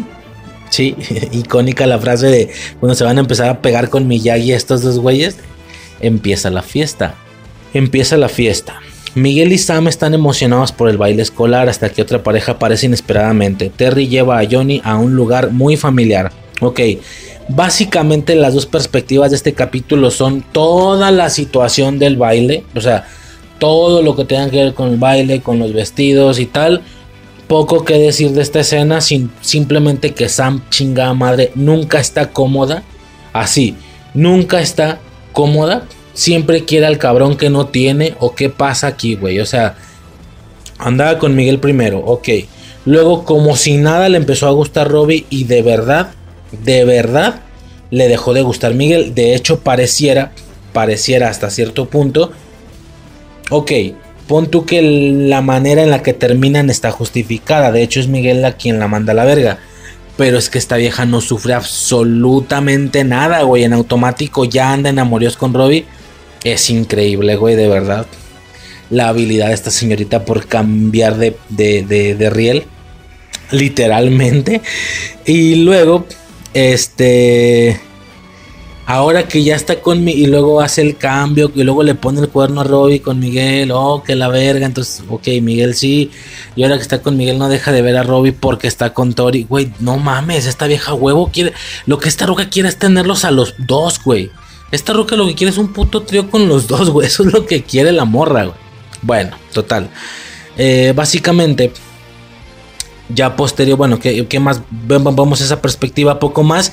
Y toda la situación de el, la pelea, por así decirlo, que tienen Terry contra Lawrence en el lo que era el dojo antiguo, el primer dojo de Cobra de Cobra Kai, ¿no? Tenemos esa batalla impresionante de Terry contra Lawrence. Él está desatado, desatado. Mucho más que Chris. Tanto que a Chris se le hace demasiado lo que él está haciendo. Yo no sé de dónde, o sea, no sé, como que cambios de posturas argumentalmente misteriosos. Porque Chris estuvo a punto de matar a Lawrence en la temporada anterior. Y ahora resulta que se le está haciendo mucho, que le está dando golpes verdaderamente fuertes. Eso no tiene como mucho sentido. Es raro incluso, pero bueno. Está muy desatado. Eh, eso de que él se está riendo, que se despeina un poco, que de, inicio se está llevando, pero de calle a, a, a Johnny Lawrence, pero de calle se lo está llevando, o sea, le mete unas patadas que no mames. El güey se ríe, se ve todavía bastante ágil. Es muy bueno el cabrón, muy bueno. Entonces, eso es el Terry que yo quería ver toda la temporada y tuve la oportunidad de verla nada, de verlo nada más los últimos tres capítulos. Entonces, pero, pero como muy mágico, ¿no? Se supone que un capítulo anterior este güey lo, lo amenazó porque no le era fiel. Y este güey le dice, ah, bueno, ok, entonces ya te voy a ser fiel. Mira todo lo que estoy haciendo por ti. Ey, no, ya fue suficiente. ¿Cómo que fue suficiente? Lo estoy haciendo por ti. Es más, ¿sabes qué? Vete a la verga, déjame de controlar. Vete a la cárcel, yo voy a seguir todo lo que estoy haciendo de una manera mucho más loca de la que tú lo estás haciendo. Y es como, ajá, o sea, se alocó de más el güey. Pasó de no ser lo que todos esperábamos que fuera hacerlo, pero en un solo capítulo. Por eso te digo, una cosa es desarrollo de personajes otra cosa es bipolaridad. Estuvo un poco extraña esa situación, pero bueno, ¿qué se le va a hacer? Ahí está y se respeta, ¿no? Eh, ¿Qué más? Posteriormente, tuvimos, como ya dije, toda la secuencia del baile y tal. Eh, y luego toda la situación de la casa de Stingray. Es lo que yo digo, esta madre pa' qué, güey. Entiendo la situación, pues lo entiendo, de que tuvo ese final o fue necesario para que encerraran a, a Chris en la cárcel, pero no sé, se me hace raro. Total, poco más que decir del episodio. Como ya digo, conforme más avanzáramos, poco iba, iba a ir bajando por ese tema de que dije varias perspectivas generales de la serie en las primeras horas, ¿no? Bueno, posteriormente tenemos el capítulo 9 que es la caída. El torneo anual empieza y varios doyos compiten para ser los campeones y ajustar cuentas personales. ¿Sí? Oficialmente, vámonos. Empezó el torneo. Lo que se estaba esperando prácticamente desde que se acabó el torneo anterior, güey. O sea, de hecho yo lo comenté. Es curioso, es interesante porque técnicamente no va a haber un... No va, vaya, no todas las temporadas van a tener un final de temporada en un torneo. Realmente no. Pues ve, el final de temporada de la primera fue un torneo, el de la segunda no, el de la tercera no. Y el de la cuarta fue un torneo otra vez. Da a entender a que van a ser tres temporadas por año. Algo así. O sea, en ese canon quiero decir. Por cierto, obviamente muy curioso porque este Miguel Díaz de un año... Eh, realmente el, para el güey avanzaron como 3, 4 años, sobre todo por ese año de pandemia que no hubo temporada de Cobra Kai, que fue la tercera, fue la que no hubo. Y pues ya está como 4 o 5 años más ruco que aquel primer Miguel que vimos. Pero aquí se espera o se supone que es un solo año. No, no tiene ningún sentido, pero pues ahí está, ¿no? Ahí está y está chido. Eh, y nada, ¿no? El torneo empieza por fin lo que estábamos esperando en en esa batalla sí perdón en, ese torneo de inicio de inicio de inicio. Como yo lo suponía no hicieron ninguna alusión al que Cobra Kai estaba vetado. Vimos que fue una gran eh, algo muy relación algo para lo que utilizaron mucho tiempo en la primera temporada, un capítulo entero creo, de que Cobra Kai estaba vetado del torneo de All Valley. Y tiene que ir Johnny Lawrence a decir, bueno, a ver, es que pues el nombre pues sí era el mismo, pero nada tiene que ver con aquel Cobra Kai, la dirección es diferente. Ahora estoy yo, Johnny Lawrence. Bueno, ok, Johnny Lawrence no es el que está vetado. Los que están vetados son John Chris, Terry Silver, y Mike Barnes. No, pues a los últimos dos no los conozco. Yo nada más conozco a, John Chris, pero ya nada que ver. Está muerto el güey, se murió la verga. Ok, bueno, entonces Cobra Kai entra. Esto significaba que, ok, pon tú que el nombre ya no está vetado, pero esos tres nombres seguían vetados. Si entendemos eso, ¿no? Y como si nada, ¡pum! Entra Cobra Kai, de hecho con el mismo nombre, y entran como senseis John Chris y Terry Silver. Estos señores no estaban posibilitados a entrar, estaban vetados. Yo dije, a lo mejor alguna explicación hacen, pero no. Se, se fue a la verga todo ese pedo.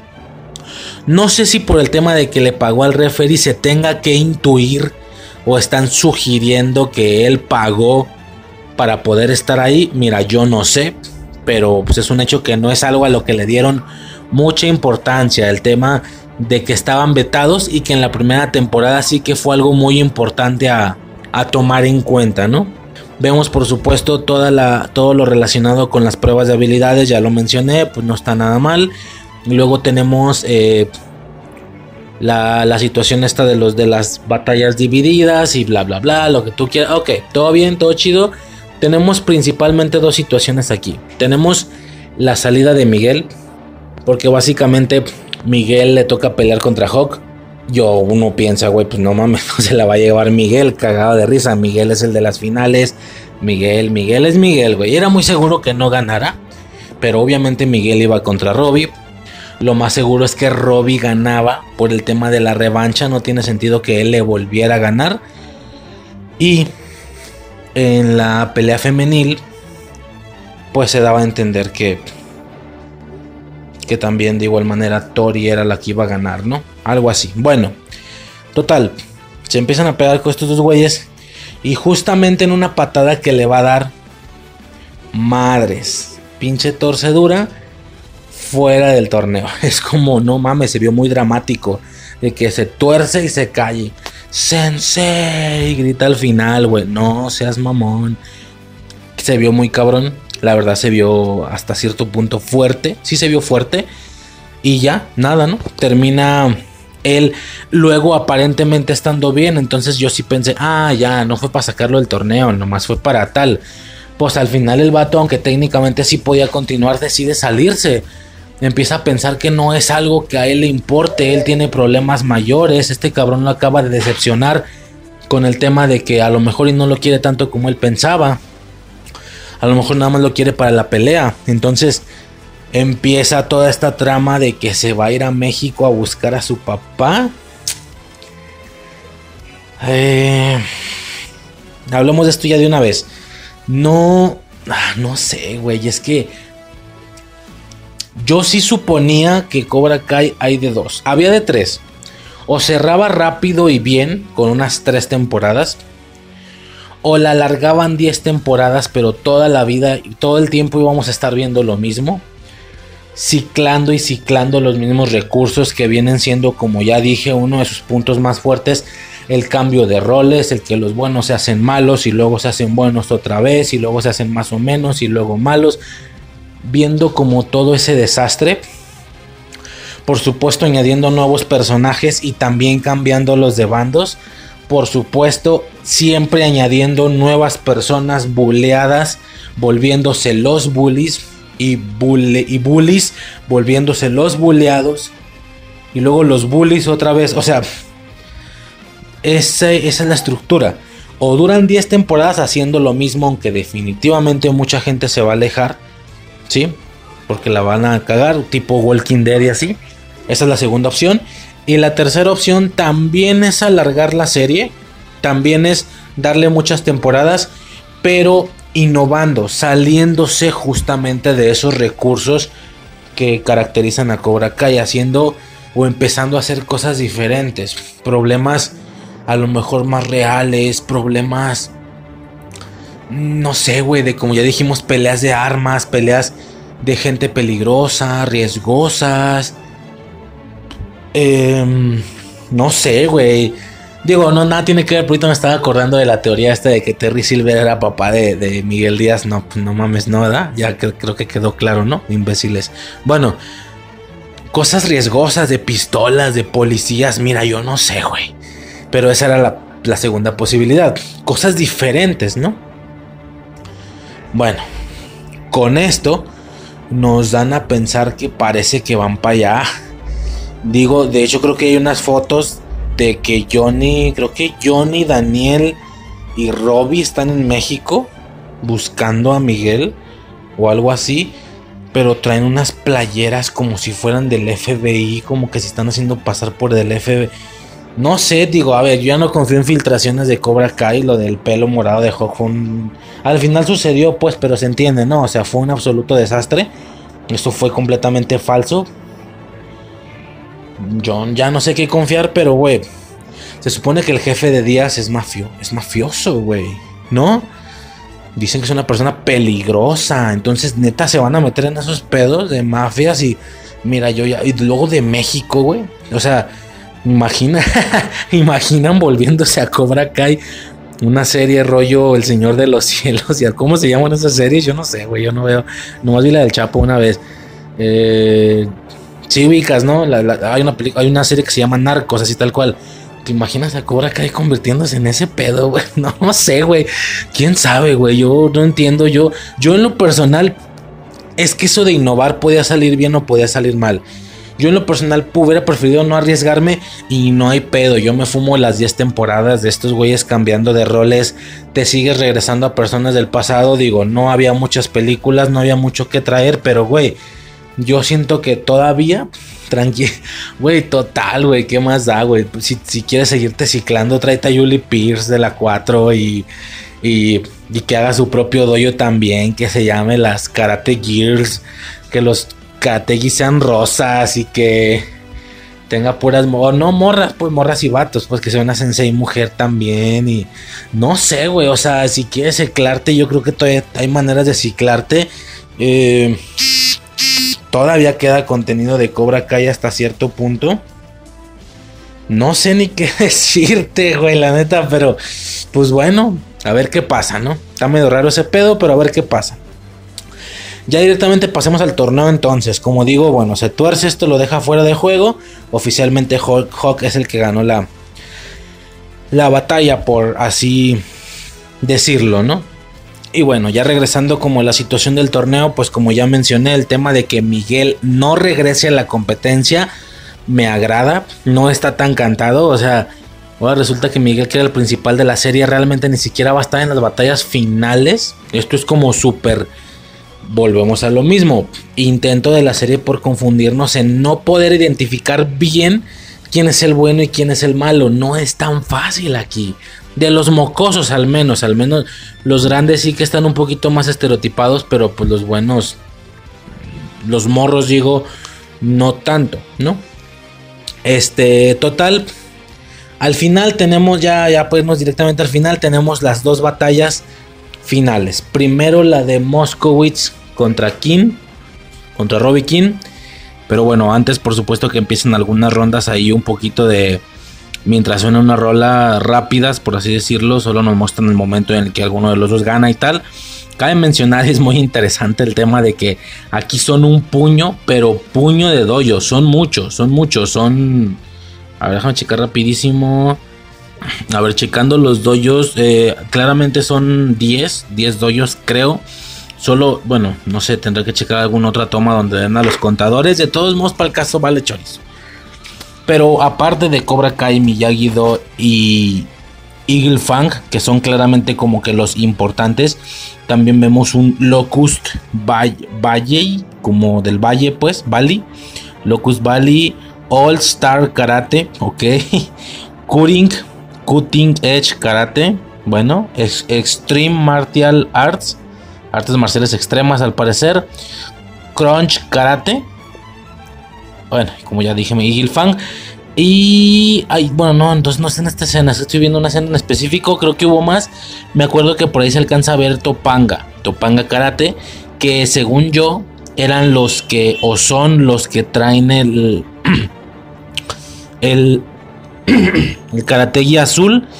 Y que de hecho en el primer torneo de, de, de esta serie en base a que no había las personas suficientes para hacer interesantes varias peleas. Todo lo interesante era lo que estaba relacionado con con todos los Cobra Kai y con Robbie King propiamente, ¿no? Pero eh, le dan como cierta importancia, por así decirlo, a uno de Topanga, creo. Que es un cabrón como de pelo largo. Bastante buen pedo. O sea, el vato después de que pierde hace una plática y no sé qué.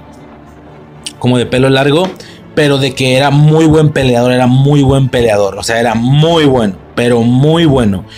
Y también había otro como muy volador que tiraba muchas volteretas, de hecho es el que es el que saca Robinson, creo. Creo, no me acuerdo. Eh, no, no es cierto, ese es otro. No me acuerdo, pero en base a que falta gente, claramente falta gente eh, conocida, parte de la trama, sí le dan como cierta hacen brillar ciertos personajes en el torneo. Como digo, recuerdo es el de Topanga. Está uno. Uno como moreno, un güey moreno, así con un karategi curioso porque es como blanco con negro. Como con líneas, un pedo ahí como bicolor. Está, chido. Y también era como muy volador, ¿no? Tiraba muchas marometas, un pedo así hay mucha cosa. Entonces, aquí claramente con tantos personajes, con 5, 6, 7 personajes de cada doyo, definitivamente casi no queda para los demás doyos. A veces se ve, porque por ahí alguno tiene los karategis azules, eh, un par de ellos traen los karategis blancos como, como los de Laruso, entonces no se alcanza a distinguir quién del, ¿sabes? Porque pues obviamente hay gente de Laruso, de Johnny y de Cobra Kai que valen chorizo que nunca has visto en tu vida, güey. Que los actores son como, ¿y ese güey quién es? Nunca ha hablado, nunca ha hecho nada, ¿no? Es nomás como para hacer bola. Mm, que no veo la necesidad, o sea, te llevas a tus cuatro monos fuertes, importantes y fin del pedo, ¿no? De hecho, en Karate Kid creo que sí, si te pones a pensar, la clase que tenía Chris era como de 20 personas, no más, no sé, el cuarto está lleno cuando están tirando los golpes en el, en el, en el, en el dojo y ya en el torneo se lleva como a 5, ¿no? Que 4 o 5, que son todos los amigos de, de, de, Johnny, básicamente. Que son estos dos o tres amigos clásicos que incluso han salido en la serie. Por ahí está el otro cabrón también, uno rudillo güero. Bueno, X, no son, son algunos. Entonces, este, aquí evidentemente hay muchos, muchos más doyos. Pero pues bueno, más para rellenar. Tenemos a personas suficientes para las peleas importantes. Y bueno, como, como ya decía, antes de pasar directamente a esa pelea que me estaba yendo muy al final, vemos algunas peleas introductorias a modo rápido de, escenas. Vemos algunas cosas interesantes, por ejemplo, Sam eh, ganándole a una que otra morra. Robbie también ganando. Eh, por supuesto, Tori. De hecho, Tori le gana a la bueno, le gana una morra también. Y hay una parte donde vemos el enfrentamiento entre. Ah, de hecho, hay otros güeyes que tienen el karategi rojo. Que, que, no son de Eagle Fang. Que por cierto, no sé hasta, hasta este punto si sea necesario mencionarlo o no. Pero yo hablo mucho de esas cosas. Qué bonito, güey. Qué bonito el karategi rojo de Eagle Fang.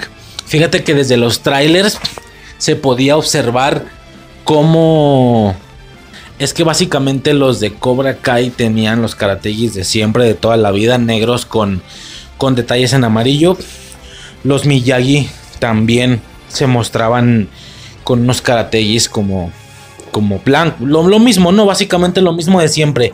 Pero todos aquellos que fueran Eagle Fang, que no pertenecían ni a Cobra Kai ni a Miyagi, estaban utilizando unos eh, básicamente también eran karategis negros, también eran karategis sin mangas, exactamente lo mismo que Cobra Kai, nada más que sin identidad, por así decirlo. Está claro que no tienen un dibujo, no tienen un detalle, a grandes rasgos son trajes completamente neutrales negros.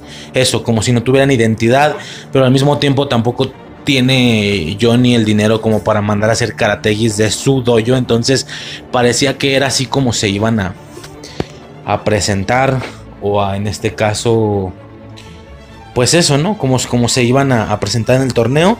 Incluso salía Miguel ya con ese peinado y tal. Salía Hawk con su muicana roja, por supuesto. Y con ese karategi negro y en plan la promoción para el torneo. Esta temporada fue como muy famosilla por eso, porque por fin venía el siguiente torneo. Y al realidad nada que ver, ¿no? Vimos karategis completamente diferentes. Vimos a. Este. A Hawk, pues completísimamente diferente. Toda esa situación. Entonces, eh, nada más quería hablar de eso. Los karategis, estos rojos, completamente rojos. Con esta línea negra que cruza el pecho y luego también la, la, cinta que ellos traen es una cinta como negra con roja, hay dos colores en la misma cinta. Es curioso, ¿no? Es un karate y no se diga, por supuesto, el, logo de Eagle Fang atrás. Es un detalle muy bonito. Definitivamente es un detalle muy bonito. Está padre, tienen una identidad completamente propia. Yo decía que yo le adjudicaba en los colores de las temporadas dependiendo del pelo de Hawk. Eh, por lo que esa técnicamente tendría que ser la morada, aunque al final la neta es que no tanto. Pero al mismo tiempo también podría ser tranquilamente en una temporada que recordemos por esos karategis rojos, ¿no? Muy curiosa, muy, están bonitos esos karategis, ¿no? Ya, básicamente por parte de ese pedo. Poco más que decir. Y bueno, como digo, las peleas están interesantes. Vemos por ahí batallas. Eh, Kyler le gana al, al batillo de Beats. El Kenny también está rompiendo madres. Evidentemente, Laruso está observando cómo los Cobra Kai están utilizando técnicas de Miyagi-Do. ¿Por qué? Porque Robbie King se las enseñó.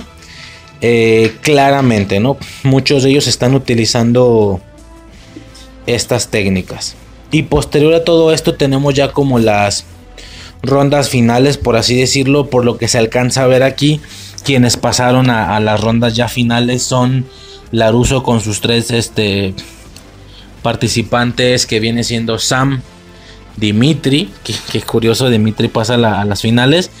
Y obviamente Hawk, ¿no? Definitivamente. Eli en este caso ya no está marcado como Hawk, ya está marcado como Eli o como Moskowitz eh, eh, específicamente. Hay por ahí otro. Hay por ahí otro otro doyo que también son blancos con cintas negras y hay como a tres güeyes, pues ya sabes, relleno. Hay un ese otro doyo que también era rojo queda una sola morra, hay una sola morrilla por ahí también. Este, pues también X, ¿no? Cobra Kai con estos dos en 6 y con la chica esta que no sé cómo se, se llama eh, Piper, creo que se Piper se llama la novia, la que era novia de Moon. Robbie King, eh, Tori, Kyler y Kenny, ¿no? Que curioso es el último que entró y es de los que quedó hasta la final de nuevo por lo mismo, porque son los importantes, güey, los demás están de relleno. Aquí ya están los personajes que sí tienen líneas, que sí han hablado, etcétera. Bueno, en el caso de Eagle Fang han hablado muchos, muchos más, pero al final solo queda Miguel y la mocosa matemática, que no me acuerdo cómo se llama, pero se me está haciendo un gran personaje, no sé por qué. Y hay dos más, también de, de karate, de, de blanco con cinta negra, similar al de miyagi Ese es como, ese es como que el traje del karate básico, ¿no? Del karate, karate. ¿Qué es? Pues es eso, ¿no? La ropa blanca con la cinta negra. Y por ahí hay dos cabrones de karate y azul que van a ser los de Topanga. Creo, creo yo. Y bueno, ya básicamente esa es como la, la situación general. Ya más o menos un poco de las batallas en sí. Miguel se carga a uno de un güey X de uno de los este doyos de, de blanco, no sé cómo se llame, creo que es el de Locust, no, no sé la verdad. Mm, Tori se carga la matemática de Eagle Fang, ¿sí? Se la carga, como yo decía, hasta cierto punto se la carga fácil, pero al mismo tiempo, para tener seis semanas de, de entrenamiento, creo que puso muy poca resistencia, ¿no? Bueno, es que sabe también, de nuevo, no sabemos en cuánto tiempo avanza esta serie, porque hace se supone que un año fue el último torneo. Hace tan solo un año. ¿Qué significa esto entonces? Que el que Tori cuando llegó también no, tiene más de un año en Cobra Kai, lleva algunos meses, por así decirlo. Tal vez muchos, tal vez 8 o 9 meses, pero también es curioso, ¿no? Es curioso cómo se siente más tiempo del que realmente está sucediendo y obviamente se la carga hasta cierto punto muy fácil. Creo que mete los tres puntos casi en, automático. Y bueno, lo que vemos que aquí hay un punto que no debió de haber contado porque ya estaba fuera de los límites o algo así. Bueno, toda la situación que ya se comentó, que evidentemente esto estaba comprado. Y fue este señor el que pagó por estas conveniencias. Que aunque son mínimas, Estrictamente en el caso de la pelea de Sam, contra Tori, definitivamente sí hubieran hecho la diferencia, específicamente por ese punto que ella notó de más y que no se lo contaron. Bueno, vemos también cómo Dimitri le gana a, uno de, de aquellos otros güeyes con traje blanco, específicamente por el logo que trae atrás, creo que van va a ser uno de All Star Karate. Bueno, X, no, un pedo X, curiosamente Dimitri le gana, de hecho, hasta el Hawk se emociona bien machinita. Pues es su compa, güey. Ya está chido ver ese nivel de relación. El Kyler de nuevo se vuelve a burlar del labio. De nuevo le vuelve a decir labio. Pero pues, güey, o sea, por favor, a pesar de que ya no trae su moicana, a pesar de que no sé qué. Incluso en algún punto fueron compas, anduvieron juntos y tal. Pues ya, por favor, güey, nada que ver. O sea, este cabrón se lo carga también. Eh, hace prácticamente los tres puntos seguidos. O sea, sí se lo carga bastante, bastante fácil. De igual manera tenemos la batalla de eh, Sam contra la chica esta Piper creo que se llama. Eh, pone un poco de resistencia a la morra de nuevo para el poco tiempo que se supone que lleva aprendiendo karate. Pero pues sí se la carga hasta cierto punto fácil. Antes de que ya le están dando cierto acercamiento a estas batallas. Dejándonos verlas completas. ¿Sabes? En lugar de estarnos mostrando eh, son escenas como sucedió al inicio con, la canción, que es lo mismo, viene siendo básicamente la versión o el recurso barato del, del You Are the Best de la primera película, que yo hasta la fecha no entiendo por qué todavía no lo han utilizado. No sé si simplemente no lo van a utilizar porque no quieren cargarse, eh, colgarse de eso, o tal vez están esperando, se lo están guardando y para el torneo final que vaya a mostrar la serie, en ese, en ese momento lo vamos a ver, no es posible, lo vamos a escuchar. El You Are the Best mientras vemos toda esta secuencia de, de batallas y demás. Puede estar bueno el cotorreo, ¿no? Posteriormente sigue Kenny contra contra Robbie y pues le gana, ¿no? Por supuesto que le gana. Incluso pone más resistencia de la que debería, pero sí le gana. Se porta, eh, bueno, se porta bastante agresivo con él hasta cierto punto, justamente por enseñanzas o por metodologías que le, que le aplica Terry Silver. Y pues nada, ¿no? Ya es cuando después de esto vemos la escena en el baño. Digo, ya me voy quitando eso también de encima. Vemos la escena en, los, casilleros, no en el baño, en los casilleros de cómo este cabrón le pega una vergüenza al mocoso, a Anthony Laruso. Luego Robbie lo quiere parar, etcétera, ¿no? Este, y esto lo hace sentir lo suficientemente culpable para entender que él ha estado cagando. Y esto hace que se reconcilie con su padre. Entonces, definitivamente claramente ya hemos tenido a Robbie en un Miyagi-Do, después en un Cobra Kai. Por supuesto que en la siguiente temporada se viene un Robbie de Eagle Fang, clarísimamente, porque ya arregló pedos con su jefe y como te digo, hasta lo va a acompañar con todo el tema, a buscar a Miguel y tal, con todo ese tema y pues claramente incluso ya van a ser hasta compas, por fin ya no van a ser tan rivales, por así decirlo, ¿sabes?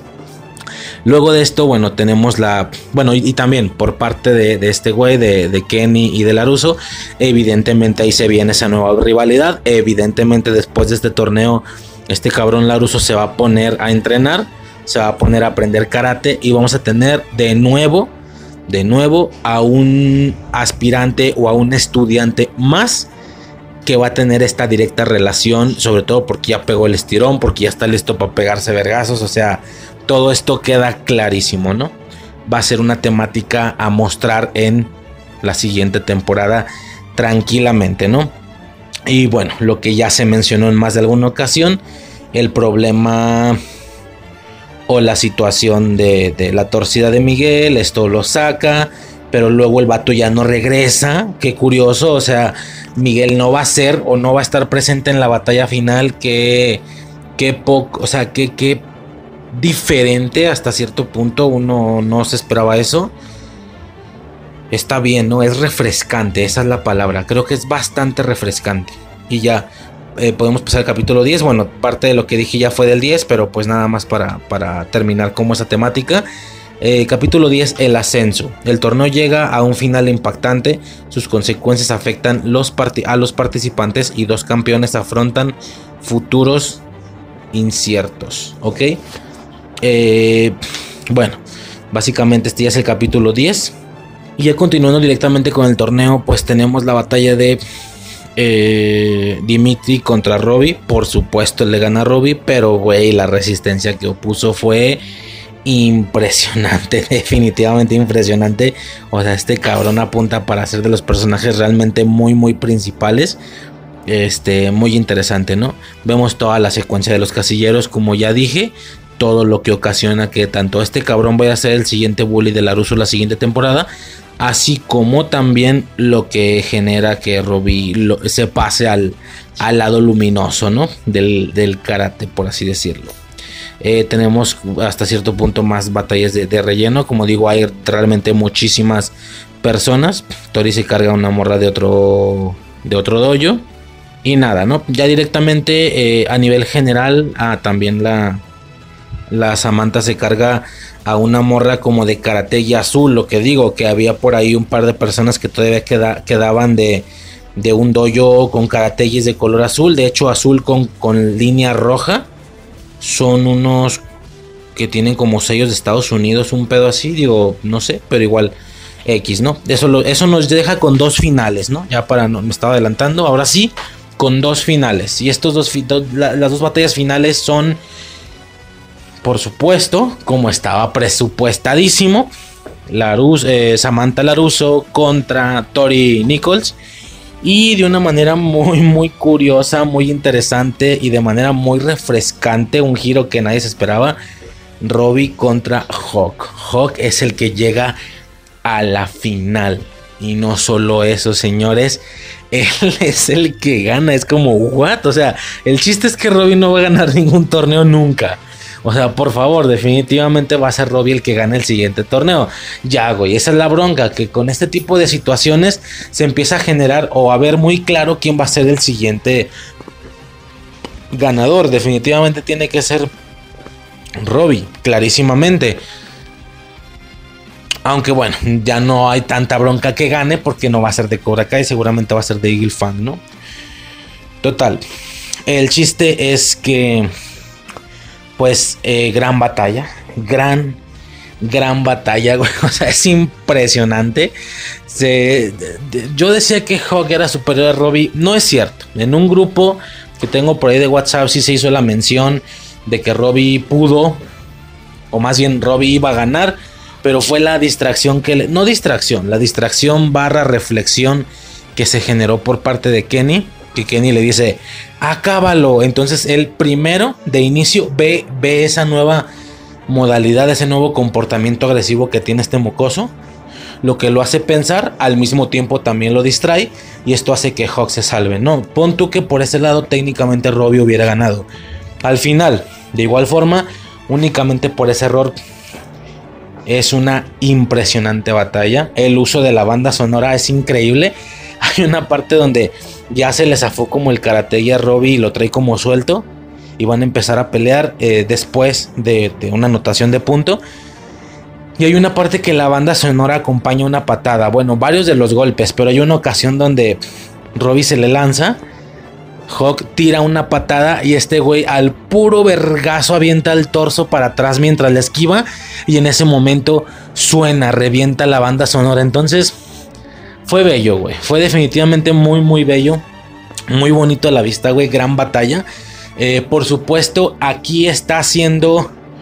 Todo el torneo está siendo muy claro el tema de los dos estilos de lucha. El tema de vaya, los estilos de la ofensiva y la defensiva definitivamente está teniendo un lugar importante en la trama del torneo. Primero tenemos a unos Cobra Kai que no solo son ofensivos, sino que ahora también son bastante defensivos porque tienen gran parte del estilo de Miyagi. Así como también tenemos a estos personajes que el estilo de Eagle Fang técnicamente viene siendo el mismo que el de Cobra Kai y también ambos. Entonces, todos saben de todo, ¿no? Ahora, los que eran defensivos ahora tienen un poco de ataque, los que eran ofensivos ahora tienen un poco de defensa, y es muy interesante, ¿no? De hecho, en alguna ocasión de la pelea, Hawk empieza a pelear contra Robbie de manera defensiva, cosa que lo mantiene al borde, y como, como, o sea, empieza a pelear con el estilo de Miyagi-Do, básicamente y Robbie conoce bien el estilo de Miyagi-Do, entonces no solo se puede predisponer a sus defensas, sino que tiene un poquito más de ataque que él para cargárselo. Esto hace entonces que, de hecho, Eli le dice a, le dice a Laruso, le dice, no tengo posibilidad. Él conoce mis movimientos, él estuvo en Miyagi más tiempo que yo. Y luego Samantha voltea a ver a Laruso en plan, güey, ya sabes cómo está el pedo. Aquí la ofensiva no está cayéndonos, pero para nada mal. El estilo de Eagle Fang o de Cobra Kai en cualquier caso, no originalmente. Y este y Laruso voltea y le dice: Ok, él estuvo más tiempo en Miyagi-Do, pero tú estuviste más tiempo en Cobra Kai. Ponte ofensivo, oblígalo a irse a modo defensivo, oblígalo a defenderse. Ok, entonces este cabrón se pone más agresivo y bueno. Total que estos dos finalistas, o los cuatro finalistas técnicamente, han alcanzado equilibrios increíbles entre ambos aspectos. Definitivamente el equilibrio que claramente tiene Hawk ante ambos estilos, al igual que Samantha, está claro. Definitivamente. Y nada, no, es una batalla impresionante. Eh, se hace el tema este de que como se acabó el tiempo y solo apuntaron un punto y un punto, esto es una especie de empate y eso los lleva a muerte súbita que no pasaba desde 1985. Claramente estamos hablando de aquí a final entre Laruso y Mike Barnes. Y es como, no mames, neta, no, no mames. Estás diciendo que en ya casi 20 años nadie había logrado ese pedo. Bueno, ok, está bien. Este, sí, como que nos dan a entender que mientras estos güeyes no tienen nada que ver con estos torneos, los torneos son muy aburridos, ¿no? No den balde. Todavía siguen mamando a Laruso por aquella patada de la grulla. Por. Y, a ver, esta es una cosa importante. Porque es el dos veces campeón del All Valley. Chinga, nada más por dos veces es importante. Se me hace raro porque yo siempre decía, pues que no, Johnny también llevaba varios ganados. Se supone que cuando él participa en el torneo contra Laruso, él ya llevaba varias participaciones y llevaba ganadas varias. ¿Por qué Johnny no es así de recordado? ¿No? Y sí, y ahora hacemos la mención y se hace la aclaración de que Johnny también había ganado dos veces. Entonces, técnicamente, Johnny ganó dos veces. Técnicamente tendría que ser el del 82 y luego el del 83. Y luego Daniel ganó el del 84 y el del 85. Eh, a partir de ahí pareciera que no hay más personas que han ganado dos, tres, cuatro veces.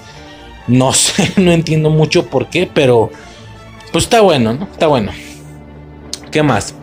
Y ya, ¿no? Básicamente es más o menos toda la situación. Pasan a muerte súbita. Y por una u otra razón, los, dos güeyes quedan sin playera. Digo, para las morras esto cae poca madre. Para uno, pues nomás los hace, para uno de vato los hace ver pues más rudos, ¿no? Los dos cabrones sin playera, pues obviamente el Hawk muestra el pinche tatuaje como siempre y tal. Esto ya es algo muy identificativo de él. Y nada, ¿no? Se pegan un tiro impresionante. Y increíblemente, de manera refrescante, Hawk gana. Ok, a ver, en algún punto, en algún punto creo que sí hacen la, la mención, creo, no me acuerdo, que así como están las estadísticas, Cobra Kai nada más necesita ganar una de las dos batallas. Es decir, puede perder una y ganar una. Pero Miyagi-Do tiene que ganar ambas para ganar. No solo una. No sé si me explico.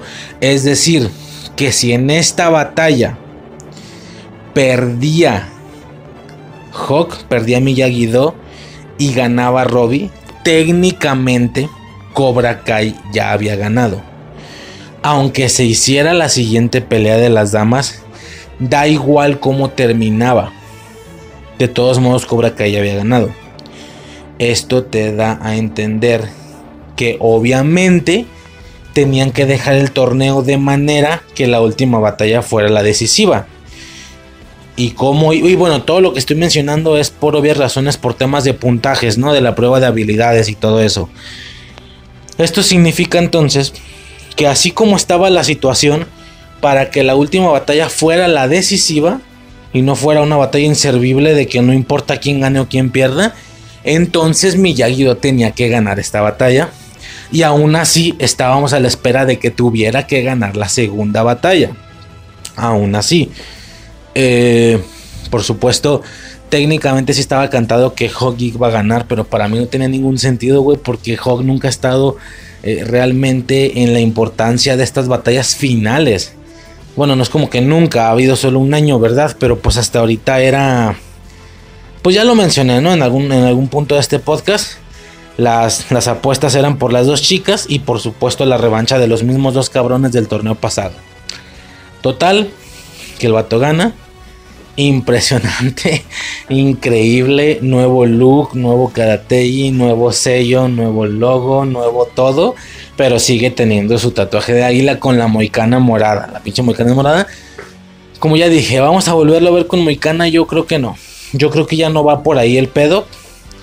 Eh, yo creo que él ya entendió que él es lo que es por quien es, independientemente de, de que trae peinado o no. Aparte de que, como claramente las temporadas avanzan en lapsos, no sé cómo, no sé, se puede decir que 3, 4 meses, porque tres temporadas avanzaron en un solo año. Entonces necesita, no le puede crecer ese pelo en 3 meses o en 4 meses, según lo respectivo al tiempo de la temporada, a menos de que de la nada quieran ya aventar una temporada por año canónicamente quiero decir, y que al final de la quinta temporada volvamos a tener el siguiente torneo, pero no creo, lo que, lo que yo supongo que, que aplica aquí es esperarlo, ¿no? Querer tener el torneo. Incluso podría no ser, podría ser este el último torneo y que la serie no acabe en torneo, no tienen por qué acabar en torneo. Pero como ya hicieron algunas referencias eh, a que, por ejemplo, la matemática, dijo, el siguiente año me las voy a cargar. Y ese pedo, o sea, como que yo creo que sí viene. Al menos uno más, porque pues, tampoco veo una temporada, tampoco veo una serie de tantas temporadas, güey. Ni series tan exitosas llegaron a ese punto. Entonces, mmm, pues a ver qué pasa, ¿no? Pero esto era para decir ya que realmente pues no creo que vayamos a tener como de nuevo ese look. Eh, a ver qué pasa con Hawk, ¿no? Pero definitivamente es un personaje ya en este punto bastante equilibrado, bastante fuerte. Pero al mismo tiempo no parece que ninguna trama relacionada con él tenga alguna importancia para el futuro. Aquí el pedo siguen siendo Robbie y Miguel, claramente, ¿no? Si ya no en temas de pelea de torneos, o de peleas directamente, pues sí en aspectos de trama. Ahora, ahora, se viene posteriormente la batalla de, de Laruso, de Samantha Laruso contra Tori. De nuevo y también una batalla bastante interesante. Y como ya sabemos y ya lo mencioné, la situación esta de cómo el referee deja pasar algunas cosas y pues bueno, a causa de esto Tori gana, pero no parece ya para nada villana, ¿no? Incluso si le dice, oye, ¿estás bien? Pareciera que ya no va a continuar esta rivalidad. Puede mantenerse un poco problemática hasta cierto punto, pero pues hasta ahí, ¿no? Al final van a terminar, si no compas, pues como mínimo X, ¿no? Pero yo creo que hasta compas. Y, y por supuesto que sería impresionante o sería sorpresivo al, al fandom ver cómo ellas están peleando juntas, haciendo referencia a que alguna vez estuvieron peleadas y ahora hasta hacen batalla juntas, se agarran de la mano para hacer alguna técnica parecida a lo que hicieron Ilai y, y Dimitri en la batalla navideña. No sé, tal vez, puede ser, ¿no?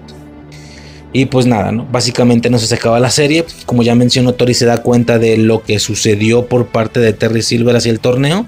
El tema este del pago y todo eso. No sé cómo vaya a repercutir eso. Lo que sí está claro, yo creo es que Tori y Robbie están fuera de Cobra Kai. Y si no, directamente, Robbie sí está ya fuera, completamente. Y en el caso de Tori, a lo mejor se avienta media temporada. Todavía la veo capaz de aventarse media temporadita, pero dudando mucho y tal. Empezando a ver todas las fallas de estos señores o de este señor, porque ya nomás va a quedar uno. Y ya, ahora sí, a partir de ahí, fuera, ¿no? Se acabó. Vámonos de este desmadre. Eh, y pues nada, ¿no? Adiós. Fin del pedo. Y por parte de Terry Silver y John Chris, pues vemos el arco este que ya expliqué de Stingray, que estuvo metido muy a huevo. Eh, y que ocasiona que no se encierren a Chris. Ya imagino gastando cierto tiempo de la siguiente temporada también de Chris en la cárcel. Como repito, es que no me llama mucho la atención, pero la siguiente temporada. Es que esta era emocionante porque se venía el torneo. Ya pasó el torneo. Se disfrutó, estuvo muy divertido, pero la siguiente temporada, o al menos la primera mitad de la siguiente temporada, no sé por qué siento que no me promete mucho. Siento que va a ser mucho rollo Miguel en México, su trama rara con su jefe este mafioso, no sé qué. Y por el lado de eh, vamos a ver a Chris en la cárcel, no me interesa mucho, al menos hasta que pueda salir y bla, ¿sabes? O sea, no sé, no le veo como mucho sentido, me está dando un poquito de huevita ya y ni siquiera le he visto.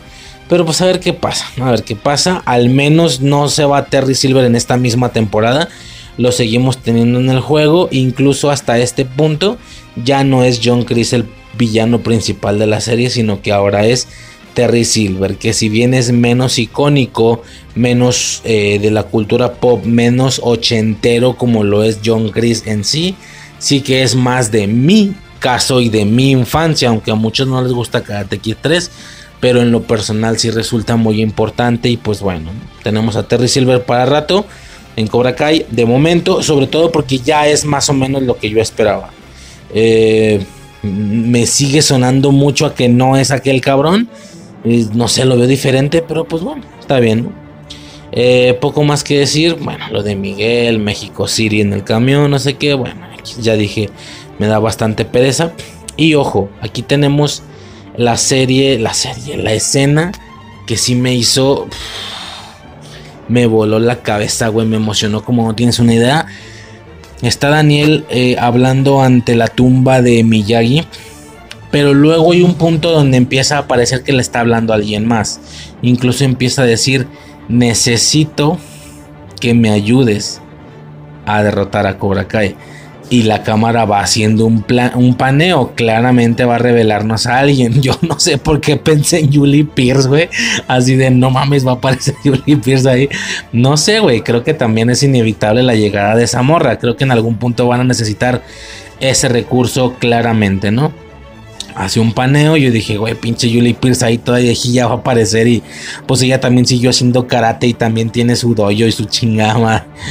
Verga, güey, el amor es la que le va a ayudar. Eh, el que no sucediera lo que yo pensaba para nada fue algo decepcionante. De hecho, fue mucho más emocionante. Nada más no se me ocurrió.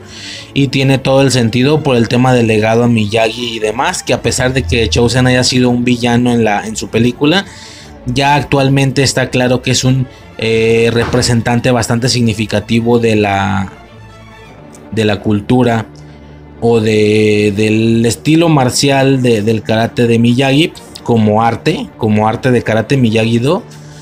Y esto desde Shimpo Sensei, ni siquiera nos estamos refiriendo a, a, Miyagi, ese, ese güey, el, el, maestro de Daniel, sino un pedo mucho más ancestral, ¿no? En, en Okinawa específicamente. Entonces, pues nada, ¿no? Básicamente está muy curioso, muy interesante. Hace el paneo, se ve este vato, quiero que me ayudes a derrotar a Cobra Kai. Y sale este cabrón y camina y... Ok. Y es como, ah, no, seas un mamón, güey. Yo no me esperaba el regreso de este güey. O sea, yo lo comenté en la temporada pasada que sí me gustó mucho, pero sentí que me faltó tiempo. ¿Por qué no me lo pones más tiempo? Pues ahí está. Tenemos más tiempo va a ser, eh, es que no tengo claro porque algunas cosas de la temporada me dan pereza, pero algunas no. Toda la trama de Miguel me da muchísima pereza. Toda la trama de Chris en la cárcel, haciendo cosas en la cárcel y tal, me da muchísima pereza. Pero todo el tema de Chosen, eh, ahora como copiloto de Daniel, pero también junto con Lawrence o sea, es interesante, güey. Y luego cumpliendo cosas que de toda la vida los fans se, imaginaron. Cosas como quién ganaba, Chosen o Lawrence, ¿no? O, Chosen contra Barnes, o Lawrence contra Barnes. ¿Sabes? Bueno, hasta ahorita Barnes todavía no llega a la ecuación. De hecho, yo pensé que lo lógico era que el final de la temporada iba a ser con, con Barnes apareciendo. Bueno, no fue así. Yo no sé si nunca va a salir o nada más se los nada más se lo están guardando. No, no me queda muy clara esa situación. Pero pues nada, ¿no? Este, muy interesante. Veamos qué va a continuar. Veamos qué es lo que va a seguir. Eh, Chosen, definitivamente la temporada, no la temporada, la promesa de la siguiente temporada se la lleva Chosen. A ver si por fin vemos a Lawrence pelear contra Chosen. No va a aplicar como el fandom esperaba. Es decir, el fandom cuando se refería a esto toda la vida se refería a verlos así de mocosos que hubiera pasado si se pegaban. Ya no es como lo mismo, pero bueno, de una u otra manera igual aplica, ¿no? Este... Un Chosen contra Lawrence. Seguramente si llega a suceder no va a ser para nada muy muy serio, sino va a ser bajo la misma perspectiva de cómo se pelean Daniel y, y Lawrence, básicamente. Y ya, nada, ¿no? Poco más que decir. Básicamente así es como terminó la temporada. Eh, no sé cuántas veces lo he dicho, pero a ver, ya un, resumen rápido. ¿Qué parece que viene en la siguiente temporada? Bueno, la trama de Miguel, que hueva. La trama de Chris en la cárcel, que hueva.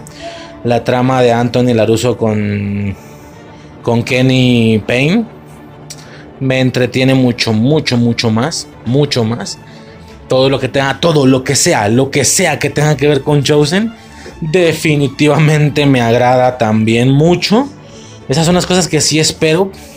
Y pues nada, será que la serie va a durar hasta la temporada 10. ¿Será que la quinta va a ser la última? Ya, ya sin mamadas, ya sin mamadas. Creo que la última es la sexta, ¿eh? Creo. Independientemente de si le va bien o si le va mal. Creo que la serie ya está presupuestada para seis temporadas hasta donde yo tengo entendido. Creo. Este... No veo que aunque les vaya bien hagan más, güey. Esto no es una sitcom como para que dure tantas temporadas. Yo decía todavía en la temporada anterior que no hay pedo, tráeme lo que quieras. Pero no sé, güey, como que sentí un ciclado extraño. Un ciclado extraño. A ver, es que el ciclado puede no, eh, no estresarme, no enfadarme, pero sí me puede hacer pensar, no, pues sí, ya lo que sigue, que el que, el que es bulleado se vuelve bully para luego volverse bueno otra vez ya es una temática como que gastada. Y aunque yo juraba en la temporada anterior que yo era capaz de verla, no importa cuántas veces me la pusieran, ya no sé si estoy tan seguro. El cambio de roles, el cambio de bandos por parte de los mocosos siempre va a ser interesante. Pero de nuevo, creo que en algún punto puede llegar a cansar. Total, no me malentiendan, no digo que soy... Eh, que ya no soy fan de este pedo, definitivamente no. Solamente que a lo mejor ya pude yo, lo que mucha gente pensaba desde la segunda, tercera temporada, a lo mejor apenas hasta la temporada 4 pude empezar a notar o a sentir el estiramiento de la liga. Es como, no como que se vaya a romper, pero es como, ah, ya vi, ya vi que la están estirando. Yo decía que no, yo decía que todo era súper orgánico, súper cerrado, súper redondo, ¿sabes? Y ya en esta temporada sí fue como, ah, no te creas, ya, ya, ya alcanza a ver, ya alcanza a ver que se está estirando. Está muy lejos de romperse, pero ya alcanza a ver que se está estirando. O sea, estoy apenas al inicio de empezar a hacer uno, estoy apenas al inicio de empezar a hacer uno de estos hates que decía, güey, ya con unas temporadas y ya cierra, fin del pedo. No, pues claro que al ser uno de los contenidos que más me importan, que más me gustan, lo explicaba con lo de los pilares, pues por supuesto que estaría dispuesto a, ver un poquito más, ¿no? Pero, pues a ver qué pasa, güey, a ver qué pasa. Eh, y nada, ¿no? Poco más que decir. Esa sería básicamente la temporada 4 de Cobra Kai. Lo lógico sería, a ver, si la anterior se, entre, se estrenó en 31 de, perdón, en primero de enero, esta se estrenó en 31 de diciembre, que es básicamente el mismo día un día de diferencia, pues todo apunta a que este rollo es anual, de hecho siempre ha sido así. La siguiente temporada a lo mejor también sale... Bueno, no, porque... Cobra Kai 2, ¿cuándo salió? No me acuerdo cuándo salieron la 2 y la 1, güey. Pero bueno, a grandes rasgos, eh, lo lógico sería que la siguiente va a salir también en 31 primero, ¿no? Pero bueno, ya checando me he, checado o me he podido fijar. De hecho, también un compañero, un colega lo puso ahí en, en WhatsApp. Que no, que a lo mejor es en verano. Güey, esto es en medio año ya. No sé si quieran gastar así. Porque estamos hablando de dos temporadas por año. No veo que ninguna serie haga eso. En lo personal. Pero pues. A ver, ¿no? A ver qué pasa. Pero por mí está bien, güey. Tírale en verano, no pasa nada. Yo ya quiero ver lo que sigue y tal. Pero no sé por qué no me suena muy congruente. Yo siento que si acaso, güey, o sea, hace apenas tres meses, cuatro meses. No, dos o tres meses que andábamos viendo trailers. Es decir, empezaron a ver promocionales, imágenes y trailers unos dos meses antes unos tres meses. Esto significa que apenas acaba de salir la temporada y en unos tres meses ya tenemos que ver alguna promoción, algún tráiler o algo para que luego en verano a mitad de año se estrene. A mí no me parece muy coherente, no creo que sea así. En cualquier caso, aquí estaremos en verano diciéndoles, me equivoqué, soy un imbécil, si la sacaron a mitad de año, qué chingón o aquí nos vemos en víspera navideña o en una de esas también empezando el año el siguiente enero, diciendo, se los dije, no tenía ningún sentido, claro que este pedo iba a de- dejar esperar un año, ¿no? Cualquier cosa que pase, aquí estaremos checando la, la temporada siguiente de, por supuesto, como no, una de las cosas que más me ha gustado en la vida, que es Karate Kid. Y pues esto, ¿no? Una continuación en su universo titulada Cobra Kai. Por parte de Infancia Eterna, por mi parte, Riser ya sería todo. Este fue eh, la plática, la tertulia sobre Cobra Kai. Y nada, ¿no? Básicamente ya sería todo. Nunca lo digo, pero como siempre estamos en todas las plataformas posibles de podcast. Estamos en Evox, que es como la más principalilla, según yo. Eh, estamos en Spotify, que es como la más normie, la más casual. Si escuchas podcast en Spotify, no pasa nada, no hay ningún problema. Si te puedes denominar escucha de, de podcast, pero bueno, creo que los de antaño, los de antaño son los de Evox. No los de antaño, los, los más under, güey, los más eh, meta, los más indie, no sé ni cómo escribirlo, güey. Bueno, X. Ya, ahí estamos en Evox, estamos en Spotify, eh, Apple Podcast, YouTube, por supuesto. YouTube está empinadísimo, pero no hay pedo, estamos en YouTube. Pero pues básicamente en prácticamente o en casi todas las aplicaciones o páginas eh, que tengan que ver con podcast en general. También pueden checar esto, también pueden buscar el podcast, quiero decir, en las páginas, en las redes sociales típicas, eh, Facebook, Instagram, eh, se supone que Twitter, aunque esa madre no lo pelo mucho. Eh, sobre, bueno, realmente no hago publicaciones, nada más por el tema de las portadas, de las portadas de los podcasts, que en el caso de Evox y algunas otras no te permite verla a detalle. En lo personal es algo que siempre me, me frustraba no poder ver la imagen de algún podcast eh, a detalle o verla en grande. Bueno, eh, básicamente aquí es donde sí se podría visualizar en, en, páginas como Facebook o Instagram. Ahí pueden checar absolutamente todas las portadas de todos los podcasts. Y bueno, ya básicamente poco más que mencionar. Y ya por último, como comentario final, definitivamente me quedo con la pelea final entre Robbie y Hawk o Eli en este caso definitivamente para mí, para mí, digo ya fue mucho como de hatear la temporada, ¿no? Para mí fue lo que se llevó la serie, la temporada en este caso de calle. No solo eso, sino que pasa a ser uno de los momentos más increíbles de mi vida. O sea, no de mi vida, sino de las cosas que he visto de verdad, por tonto que parezca. Si esto lo hubiera visto de mocoso, me hubiera marcado como no tienes una idea. Así, eh, momentos específicos acompañados con la banda sonora. Como ya dije, esta ocasión en la que eh, está a punto de recibir la patada para, para, para anotarle el punto a Hawk y, y Robbie perder. Y, al mero momento se hace para atrás mientras al mismo tiempo revienta la banda sonora y luego cuando se acaban los tres minutos y pasan a muerte súbita, hay una ocasión donde ellos están parados frente a toda esa cantidad de gente, la cámara hace un paneo, hace una especie de giro, los rodea mientras está sonando la banda sonora, la, la banda sonora característica de esta temporada, la habré puesto al inicio antes de empezar todo el tema.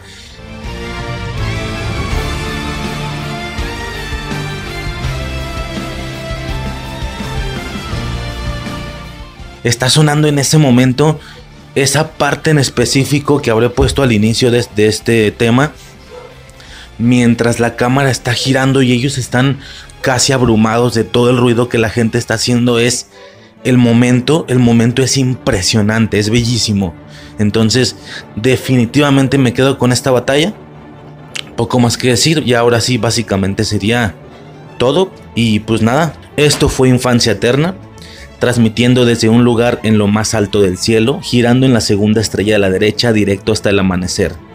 Recuerda que en el momento en que dudas de si puedes volar, dejas de ser capaz de hacerlo para siempre. Yo soy Riser y hasta el próximo episodio. Bye.